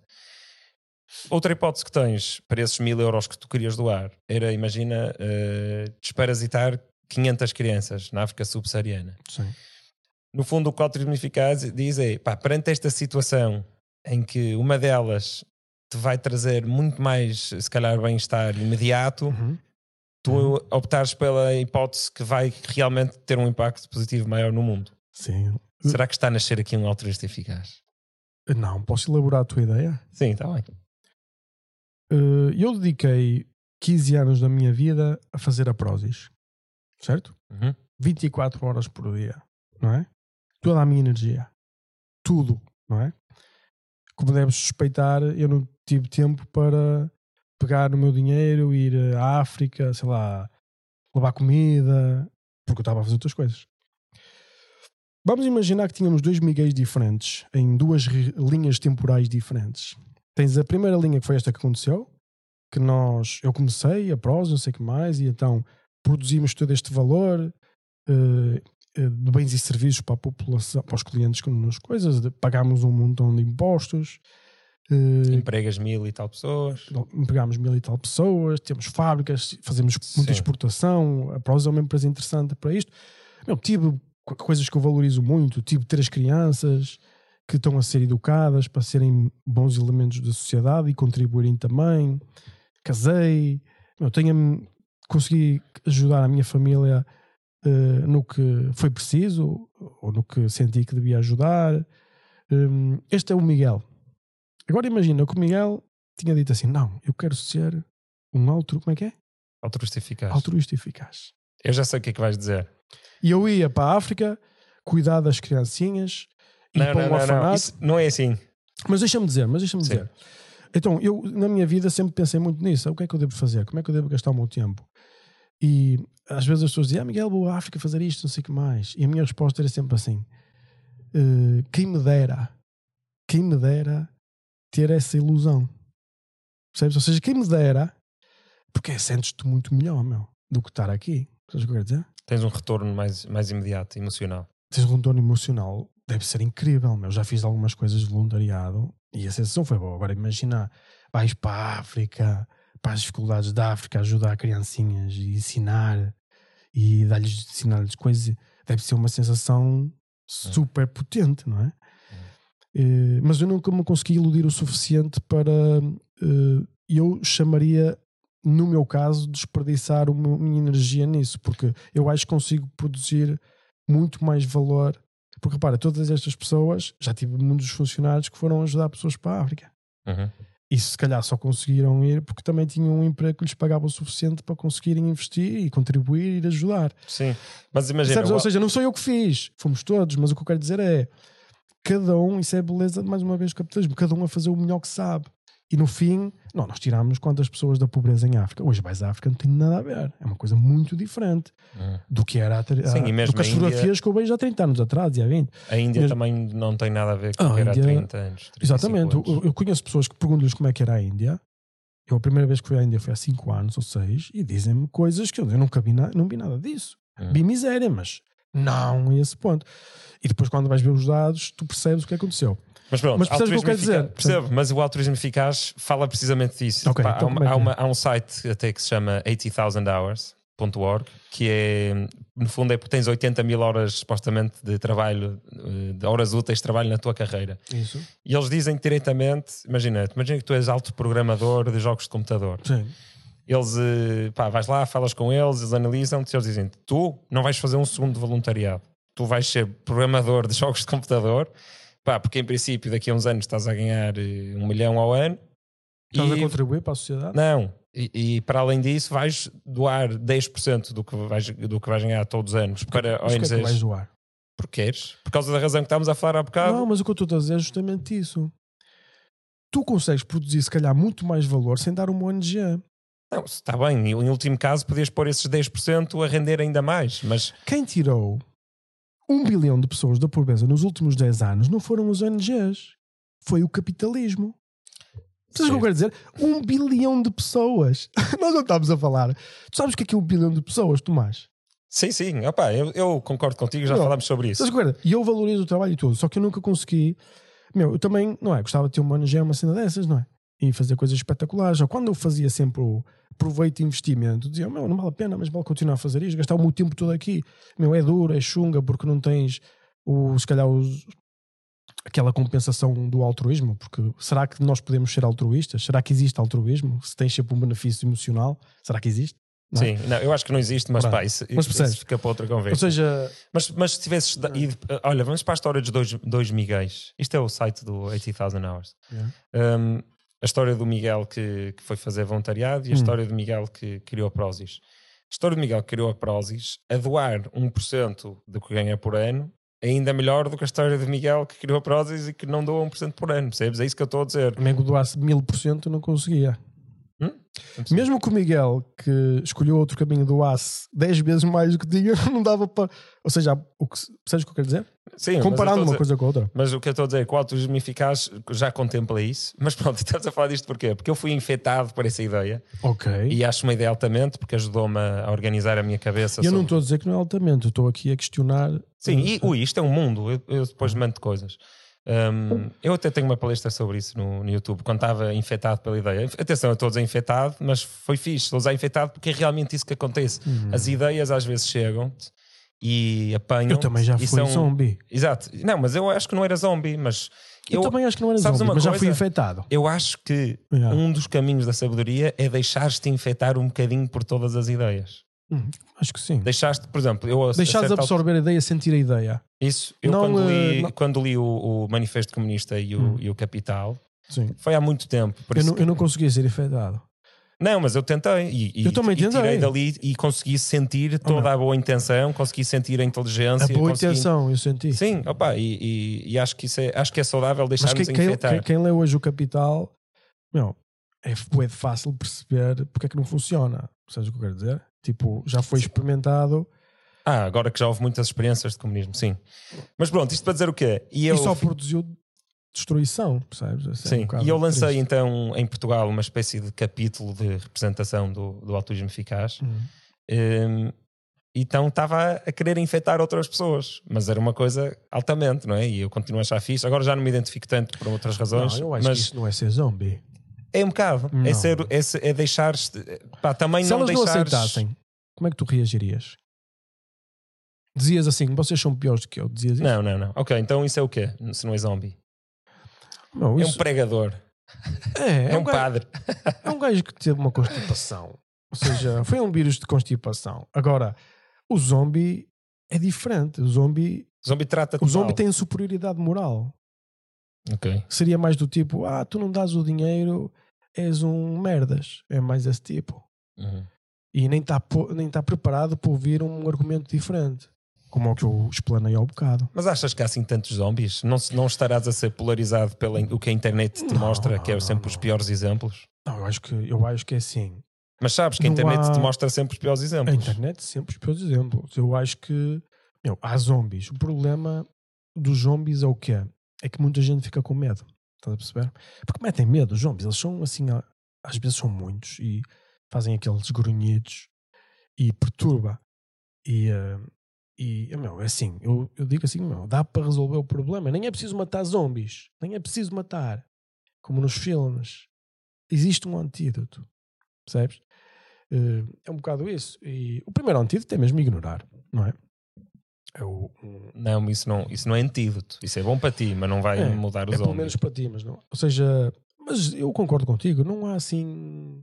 Por exemplo, tive aquela coisa que aconteceu do aborto. Meu, a minha experiência fora da. Mesmo na internet, eu tinha 20 pessoas a dizer que era que eu era muito fixe e uma pessoa. hum, ah, uma pessoa, não, tinha tipo. no nos primeiros dias foi 100 para 1. Depois era tipo 100 para 1 na mesma. Porque também reduziu a quantidade de bons comentários. Portanto, a minha experiência foi sempre 100 para 1. 100 vezes mais 100 vezes mais- comentários negativos. Não, 100 vezes mais comentários positivos. Eu No mostro. LinkedIn? Não, na mensagens privadas, estás a ver?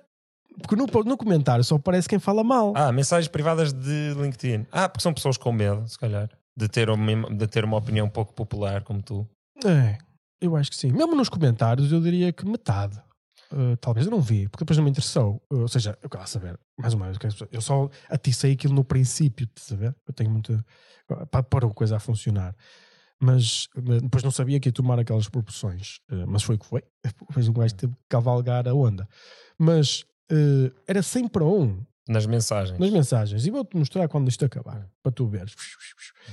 E todas as pessoas, que foram cerca de 10 pessoas, 12 pessoas que falaram mal, começaram a mandar vir comigo, a chamar-me nomes e coisas assim. Como eram poucos também, e como eu gosto de estudar essa cena, comecei a falar com elas. E digo-te já, hum, 80% eh, das pessoas com quem eu falei, no fim já estava tudo bem. Então, Isto tem mensagens privadas. Mensagens privadas. Eh, Então o diálogo é a resposta. Não é ignorar. Não, quem- primeiro, não, primeiro não devias querer salvar ninguém. Eu acho que não devíamos querer salvar ninguém, em geral, na vida. O que é que queres dizer com isso? Não. pá, olho para a história da humanidade, olho para as vidas eh, que me. que eu acho que foram bem vividas e cada vez me parece mais verdade que querer salvar as outras pessoas é. Porquê que, pá, a, não, a não ser que seja. A não ser que, a não ser o que, que, é- seja. o que quer dizer com salvar?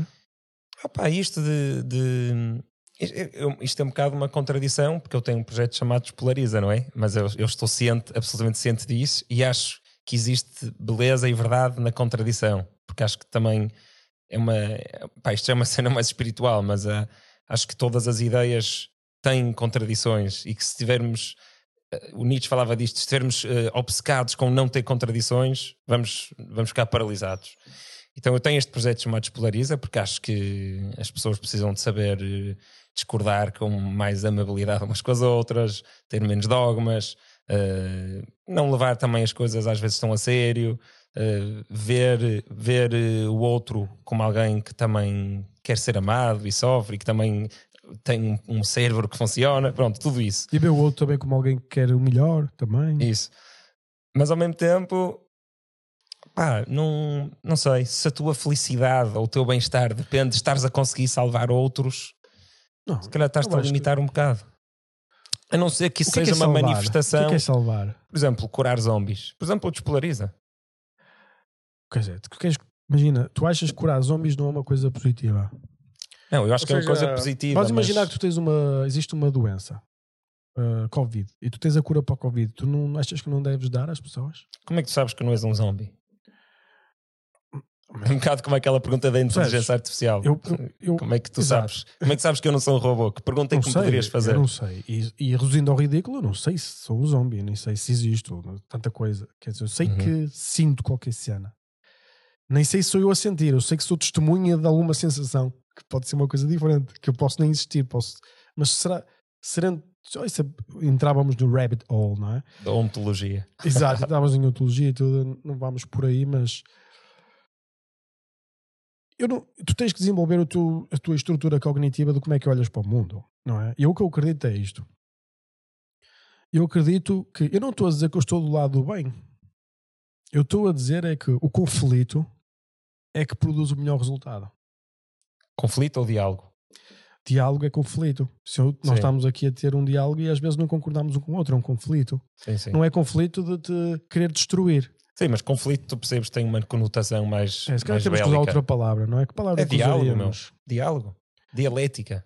Dialética, ok. Dua- eh, a junção de duas ideias. Mas, e... é- mas eu não quero juntar duas ideias, eu quero que elas sejam que estejam a lutar uma co- contra a outra. É, então é, um- é um bocado dialética.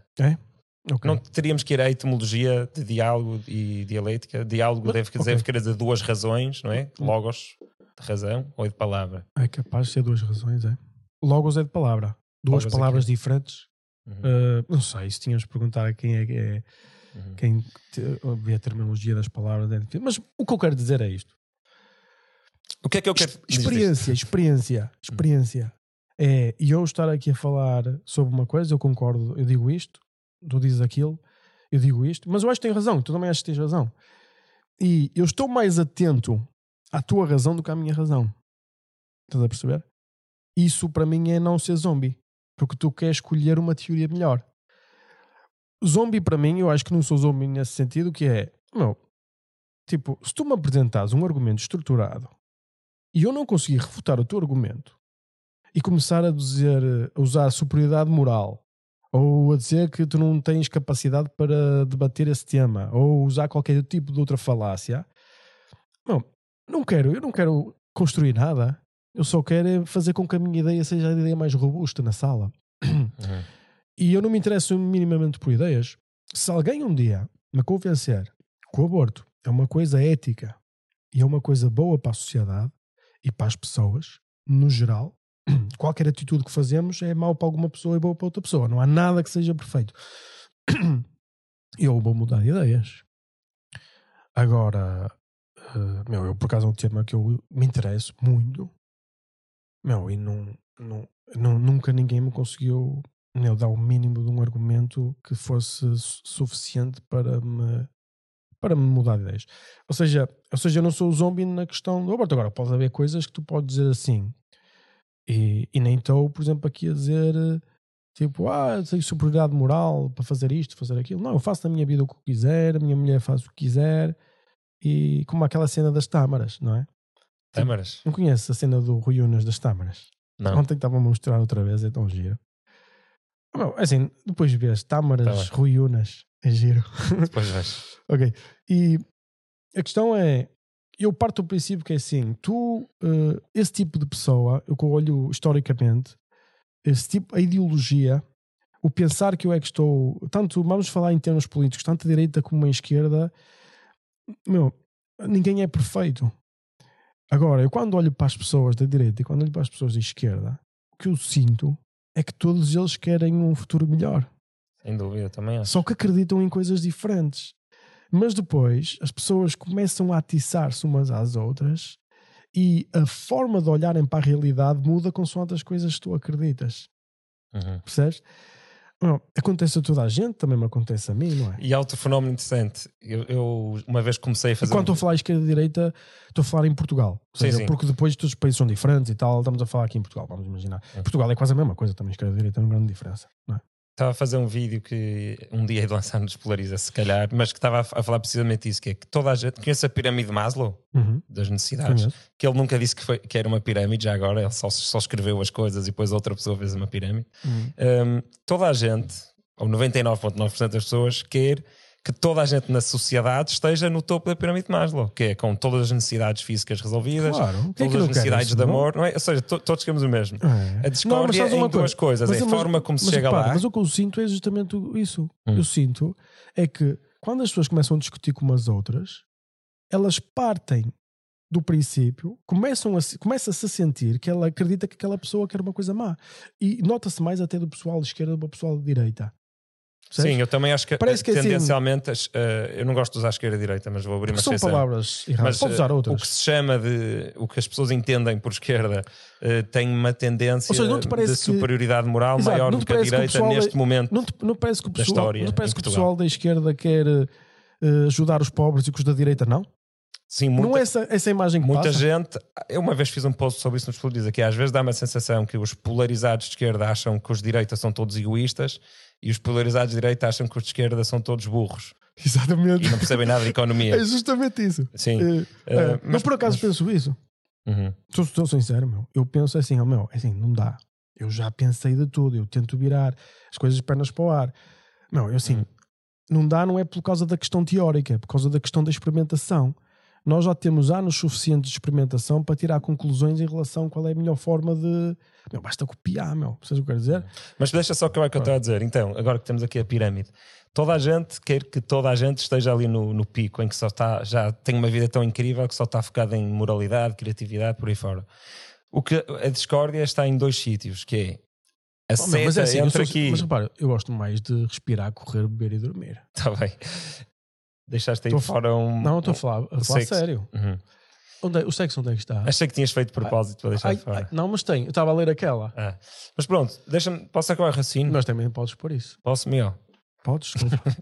Hum, nós, pronto, o que nós discordamos é onde é que nós estamos neste momento e a seta para lá chegar. Porquê? Porque, lá está, vemos em bolhas de informação diferentes, então uns acham que estamos muito bem em segurança e os outros muito mal, e outros que estamos muito bem em comida e outros muito mal.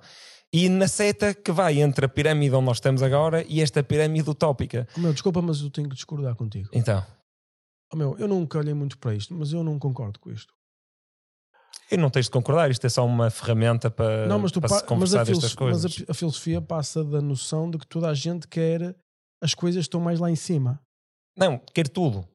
Esquece, esquece a hierarquia. Toda a gente quer Ah. que toda a gente tenha tudo isto. Ah, então não é hierarquia. Não, é esta, esta combinação de coisas todas. Então vamos eliminar. A vida- uma vida perfeita, ok. Se quiseres, eliminamos. Ah, ok, ok. eu, eu falei disto porque no vídeo era o símbolo que eu ia usar para a utopia, percebes? De todos estarmos aqui. Mas então, as pessoas discordam é na setinha que está entre onde nós estamos agora e esta utopia. E é como é que se chega lá. E muitas vezes, nas discussões, as pessoas esquecem-se que partilham a visão do que querem. Pá, e isso, e isso é uma das ferramentas para despolarizar, a meu ver, que é pá, lembrar-te constantemente que aquela pessoa que está, em- está a discutir contigo, que tem ideias completamente diferentes de ti, quase certeza absoluta que quer as mesmas coisas que tu para a sociedade. Acredito.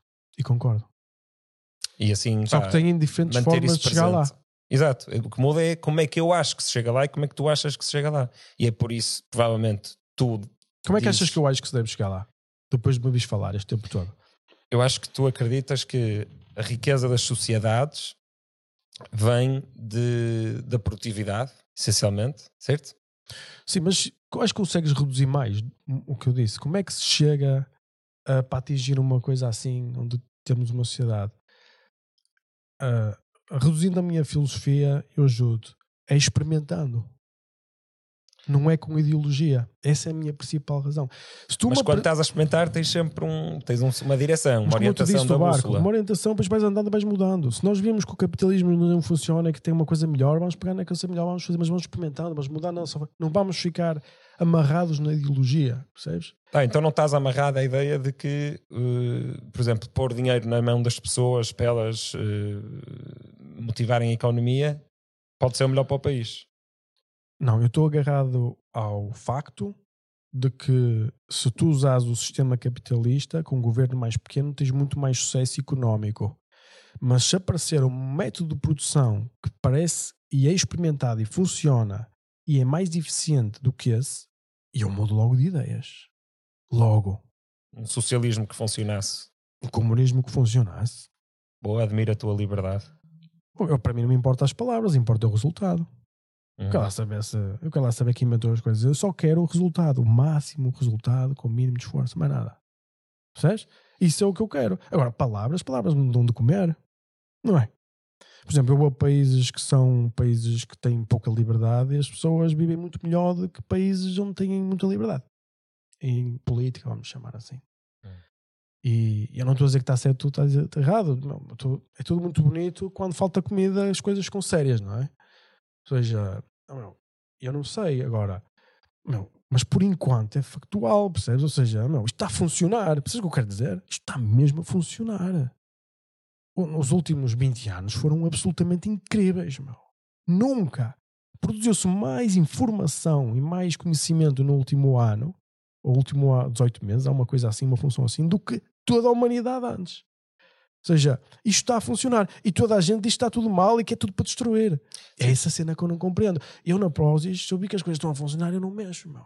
Eu acho que estamos a, af- a afogar em informação e sedentos de sabedoria. Esse, esse é um dos problemas Isso do é- nosso tempo. Isso é outra história. Mas repara, mas que funciona, funciona. Não é? Está a funcionar.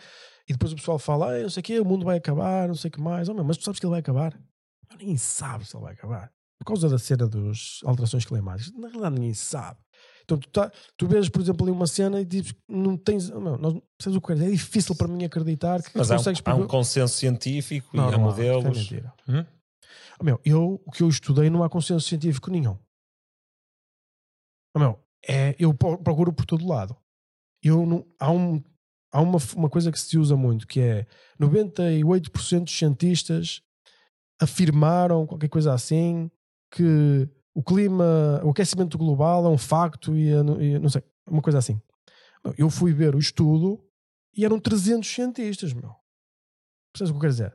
Uhum. Depois encontrei outras coisas diferentes, ou seja, encontro muita informação muito diferente, meu, de cientistas, de pessoas a dizer completamente o contrário. eu também. E eu, e eu, eu- Ou seja, e por isso é que eu, não- eu não- quando fui procurar não encontrei consenso nenhum. Eu encontrei um consenso na comunicação social. e isso encontrei. não só há, há, há comitês de, e há institu- instituições como a NASA, por exemplo, e outras que falam de alterações climáticas. Não, mas a NASA tem, sendo- por exemplo, um satélite que diz que nunca tivemos tanto verde como agora.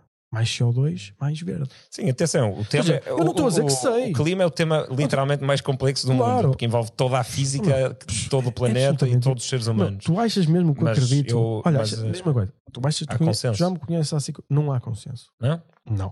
Oh, meu, Então e manda-me manda coisas para me tentar eu do que eu estudei e do que eu procurei, não há consenso. Agora, existe uma narrativa de que existe consenso. Isso existe. Agora, meu, eu não sou o maior especialista, nem uma. Meu, cada um que faça o seu research e que faça como quiser, não é? Uhum. Não, eu não, tenho, não quero mudar ideias de ninguém. Ou seja, é, nem pesquisei o suficiente para ter uma opinião que seja irrefutável. Percebes? Não gastei energia suficiente nisso, nem tenho interesse em gastar, sinceramente. Percebes? Há uma coisa que eu sei: sem petróleo acaba tudo. Isto tenho a certeza absoluta. Sei que estamos feitos ao bife nos próximos 10 anos. Não, eu sou cético de, de- de- de- dessas narrativas também, e, mas eh, ainda assim, e faço as minhas pesquisas e, e- e um, sigo alguns climate skepticists, que é diferente de climate deniers, não é? São pessoas que estão a fazer perguntas: será que há mesmo consenso? Será que. Quais é que serão as margens se calhar, de erro, Eu, se calhar, co- colocava-me nesse local, uh, um cético. Eu sou quase Sim. sempre cético, não é? Seja, Mas ainda assim, mas não sou especialista todo, mas ainda assim, mas sou uma pessoa curiosa com tempo para estas coisas e que Então, investiga, então. e sou cientista físico. olha, Ahm, Parece-me haver estás, é, algum estás tipo mais qualificado que eu. É. Pode ser que me ensines essa cena. Ui, opa, alterações climáticas não, se Não é fácil, assim mas sabes que para um cético é complicado. Se o pessoal não consegue prever o clima em 3 dias, como é que vai prever daqui a 10 anos ou 20? Ou, percebes? Para mim é. E depois vou ver as coisas históricas que o pessoal dizia, não é? E aí o mar ia subir e o caralho, não sei o que mais. E não, só subiu tipo. Acho que foi 2 centímetros em 20 anos, assim, uma cena. Eu fico um bocado desiludido, não é? Sinto um bocado enganado. Quando vi o, aquele programa, aquele, aquele filme do Al- Alan Gore, não é? Como é que se chama? Al Gore. Al Gore, meu, e o mundo vai acabar. Acabou e não aconteceu nada o que ele disse. Ou seja, fiquei, fiquei assim um bocado desolido. Depois foi um pouco que fui investigar, encontrei muita coisa contraditória e até um bocado um bocado conspirativa. Senti um bocado isso. E depois ligo às minhas cenas económicas e às minhas cenas de visão macro e começo a perceber algumas coisas que não fazem mesmo sentido. Por exemplo, todo o esforço de CO2 que nós fizemos foi durante os próximos 20 anos, dos últimos 20 anos a reduzir. Eu não sei os gráficos, mas era tipo a China. O que nós poupámos, a China gastou, eh, fez, sei lá, 30 ou 40 vezes mais do que nós poupámos nos últimos dois anos. Sim, já li uma É como se fosse- assim. Não, a Europa toda. Como se fosse irrelevante, percebes? Ou Sim, a seja, Europa toda tem. E o pessoal uh, diz assim, global. Ah, então se ninguém fizer, ninguém faz nada. Oh, meu, mas foi irrelevante, vale a pena fazer. Não, se, to- se todo o planeta estiver a fazer, vai fazer Como é que vais fazer isso? Já fez a, a camada do ozono, supostamente, nós conseguimos recuperar por termos deixado de, Sim. de coisa- criar é produtos verdade. com aqueles gases. Por É isso é possível. O CO2 é muito mais complicado, porque é a produção de energia, vem do CO2, não é? Sim, sim, Tipo, muito mais não- complicado. É muito mais. Olha, já estamos para aí há 2 horas e 40. Siga a falar de só de espiritualidade rápido para acabar. Sim, sim. Eu, Eh, tu, pronto, tu gostas do protestantismo como eu não ideia? gosto, eu. eh, eh, quer dizer, eu, a minha formação foi na- nessa religião, não é? Dos teus pais? O meu pai não tinha muito religião, a minha mãe também não ia assim sempre, mas mais tarde começou a ir. Mas sim, a minha influência foi de criança, nunca fui de de ir a uma igreja católica. A minha mãe, quando ia à igreja, levava-me e era uma igreja protestante. Ah, Ok. E hoje em dia, tu que relação é que tens com, com o metafísico, com, com o invisível, com a fonte? Não, para mim é assim. eu- a minha formação foi. Eu depois saí da igreja e então comecei a explorar sozinho. E tive duas fases da minha vida. Tive uma fase em que me interessei muito pela, pela questão espiritual, envolvi muito em teologia. Gosto muito de teologia, ainda hoje adoro teologia, estudo muito. Estudei muitas religiões, há alturas, há anos que estudo mais, há anos que estudo menos. Eh, não só as religiões cristãs, mas também me interesso por outras. Hum, Também acho fixe deixar-nos infectar por todas as religiões, É. agora. e ajuda-me, e, e, por exemplo, ver, ler, ler sobre as outras religiões fez-me valorizar muito mais e visitar os sítios das outras religiões fez-me, meu, levou, e levou o cristianismo para um ponto muito alto na minha vida. Ou seja, é perturbador a ideia cristã. Muito perturbadora. E mexe comigo, meu, muito. O sacrifício? Qual é a ideia que as, as ideias, as, as- a cena, meu, a cena da a história de Jesus Cristo é perturbadora, mesmo. Nunca vi uma história assim. Já explorei de tudo, meu. O que eu encontrei, claro que não li tudo no, no mundo, não é? Mas já tive a oportunidade de ler sobre muitas coisas e a ideia e, a, e até a própria experiência prática e o resultado que produz, não é? Ou seja, o mundo está construído em cima do cristianismo, não é? Mesmo o Oriente? O Oriente, sem o que o cristianismo produziu, vivia na época medieval, neste momento, não é? Percebes o que eu quero dizer? Não sabes? Eu não sei, claro que não sei, mas estou a dizer. eh, Eu não estou a dizer que. Não quero dizer com isto, estou a dizer forma prática. Eu só posso Sim, falar da a forma realidade. como Só aconteceu. posso falar da nossa linha temporal. Exato. não estamos no multiverso. Exato, eu não posso falar das outras linhas temporais. E nesta linha aconteceu, e, ou seja, prática, além de ser, e isto é uma, é uma ideologia, e aí é uma questão de crença, só que é uma, ideologia- uma ideologia hum, não zombie, no sentido que eh, se for eh, bem utilizada esta espiritualidade, hum, eu acho que o mundo é muito melhor. É, é, o, é o realmente, tudo é muito melhor. Mas o que é que é? É tu acreditares que existe uma, uma harmonia, ou ex- existe um observador, ou existe. A minha percepção de Deus é eh, Deus existe? Não. Porque Deus não pode existir. Porque se existe, está dentro do nosso universo. Mas acreditas nele? Acredito. Esse é muito popular, não é?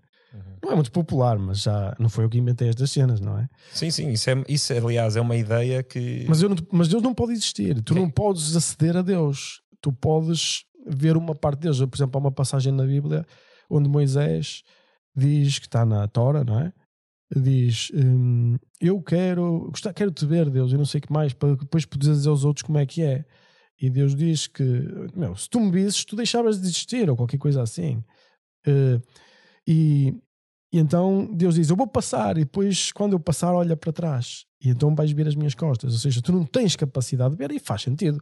Se um, não é? É como se tivesse, imagina, este, vamos imaginar, tu és uma criatura de duas dimensões, não é?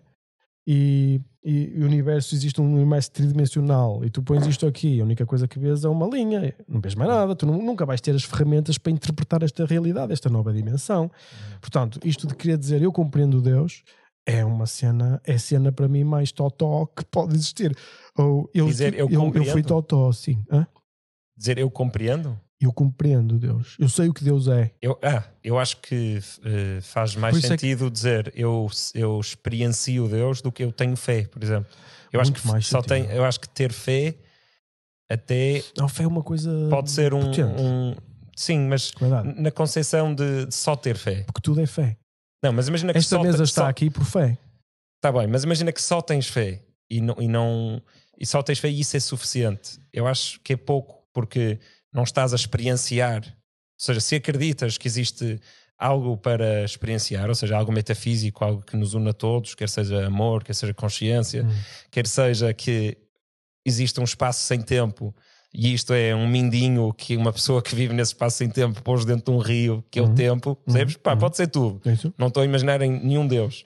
Mas a relação, que tu teres uma relação com isso É a melhor coisa é tão, ma- não, é tão mais rico do Já que só ter fé. Percebes? Tipo, sei- fé, fé Oh, sozinho. Mas isso não... é o cristianismo. Oh meu, tu imagina. Não, eu acho que há muita gente que só tem fé e que não tenta experienciar Ah, ou que não. Será uma coisa mais religiosa. Sim, sim. Mais até, eu diria, como é que se diz? Quando as pessoas acreditam na sorte e no azar, como é que se chama? Mais superstição. Percebes? Porque a experiência cristã não tem nada a ver com isso. É experiencial. Absolutamente. Cristo é de Cristo, não da religião Que está cristã. de Cristo. Não, não é religião. Uhum. Cristo, tu e Cristo, mais nada. Tu repara só isto. Vamos imaginar a partir do princípio o tamanho de Deus. Nem existe. Seja, quando perguntam a Deus o que é que tu és, Deus, eu sou o que. E a tradução melhor seria eu sou o que serei. Ou seja, porque eu não tenho. eh, Não, existe, não pode existir existência, não é? Ou seja, Deus é grande mais para a existência, tu nunca vais compreender. É uma diferença de uma magnitude porque as pessoas normalmente imaginam Deus, alguém poderoso, percebes? Tu não podes imaginar alguém poderoso. Porque sempre que imaginas Deus, estás a reduzir Deus ao teu tamanho. É, o tal E então fica um Deus, fica um. Deus mesmo pequenito, percebes? Se for do, do teu tamanho. fica Agora, o tamanho de uma Tu palavra. imagina, a história de Cristo é assim. Cristo diz assim: tu podes ter uma relação direta com Deus. Meu, é, di- que está em ti. meu, é difícil de acreditar. É uma oferta tão poderosa, é tão absurda, que é difícil de acreditar. E quem tiver a fé de acreditar nisso, meu, é a pessoa mais feliz do mundo. Só digo isso. Porque, porque sabes o que é tu acreditares que tens uma relação com um ser que torna toda, a- toda a existência irrelevante? E tu, tipo, falas, tipo, diretamente, oh, meu, estás a ver? Tipo, tu falas Mas se falas, não precisas de acreditar, percebes? Porque sentes, experiencias. Por isso é que eu digo que a fé é, é limitada. Quem, quem experiencia não precisa de acreditar. Acreditar, eu não, eu não preciso de acreditar que tu existes. Estou, estou, a, estou a ter uma experiência subjetiva contigo à minha frente. Sim, exatamente. Ou seja, se tu me disseres acreditas em Deus, eu realmente posso dizer, "Mas não preciso acreditar, eu experiencio. É isso. Eu acho que nunca tinha pensado dessa forma.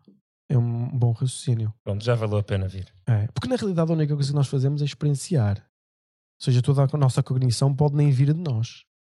Pode ser, não é? Pode ser fora de nós a cognição. Pode ser alguém a pensar por nós. Estou a levar isto a uma cena logicamente profunda, não é? Mas, mas pode. Agora, cá há uma coisa que eu acho que ninguém consegue tirar, pelo menos eu não consegui descobrir se dá para tirar, que é eu sinto ou eu testemunho um sentimento. Há qual, sabes o que eu quero dizer? Uhum. Eu acho que isso ninguém me consegue tirar. Então, quando tu passas isso para tu sentes Deus em vez de acreditares em Deus, acho que lhe dá uma robustez muito melhor. É uma coisa nova. Vou, vou, vou pensar um bocado sobre isso. Super interessante. Eu, eu vou-te oferecer um livro que se chama O Poder dos Mitos, do Joseph Campbell. Ah, não conheço. Vais gostar. E, e há outro dele que é The Hero with a Thousand Faces, que em português deve ser o herói de mil caras, mas que tem tudo a ver com isto. Mitologia comparada e a forma como todas as religiões estão, mai- estão a dizer mais ou menos a mesma coisa, que é, há um espaço tu não consegues dizer ou não, consegue, não há nenhuma palavra, porque mal digas uma palavra estás a reduzir as palavras, É isso. Eh, Não podes usar palavras. de onde surgiu esta manifestação parcial do que aquilo é, Hum, E, Hum. e tu és parte dessa manifestação. E depois há quem acha que essa parte. manifestação é toda a consciência, há quem acha que é tudo amor. Vais curtir. Hum, Fixe. obrigado. Também fica a recomendação para quem nos está a ouvir. Fixe. Foi mais um Despolariza. Não foi um despolariza, mas foi. Eu sei, eh, eu sei, mas tinha que dizer em algum momento isto. Exato. Queres fazer um advertiser, não é? Sim, sim. Fica fixe. Não, já foi o Despolariza. Não queria fazer um advertisement. Exato. Mas, mas é Não, isso. acho que sim, olha, eu digo já que eu vi alguns episódios e gostei, e se calhar também por isso que estamos aqui, não é? Porque se eu também não gostasse, não queria falar contigo, não é? Gostei da forma como tu fazes as coisas, como falas, como. uh, uh, não é? Claro que há, havia outras entrevistas melhores que outras, não entrevistas, mas conversas, uh, porque também depende de quem é que está do outro lado, qual é uh, a vontade que a pessoa tem de despolarizar, não é? Ou só de curtir. Mas Às acho, vezes é só uma mas acho interessante e acho curtir. muito útil. E eh, se o pessoal, meu, é fácil na internet, basta escrever no search, polariza e aparece logo. Não é? Obrigado aí pela publicidade. Ah, um prazer. Obrigado. Pronto, obrigado. Está feito. Está feito.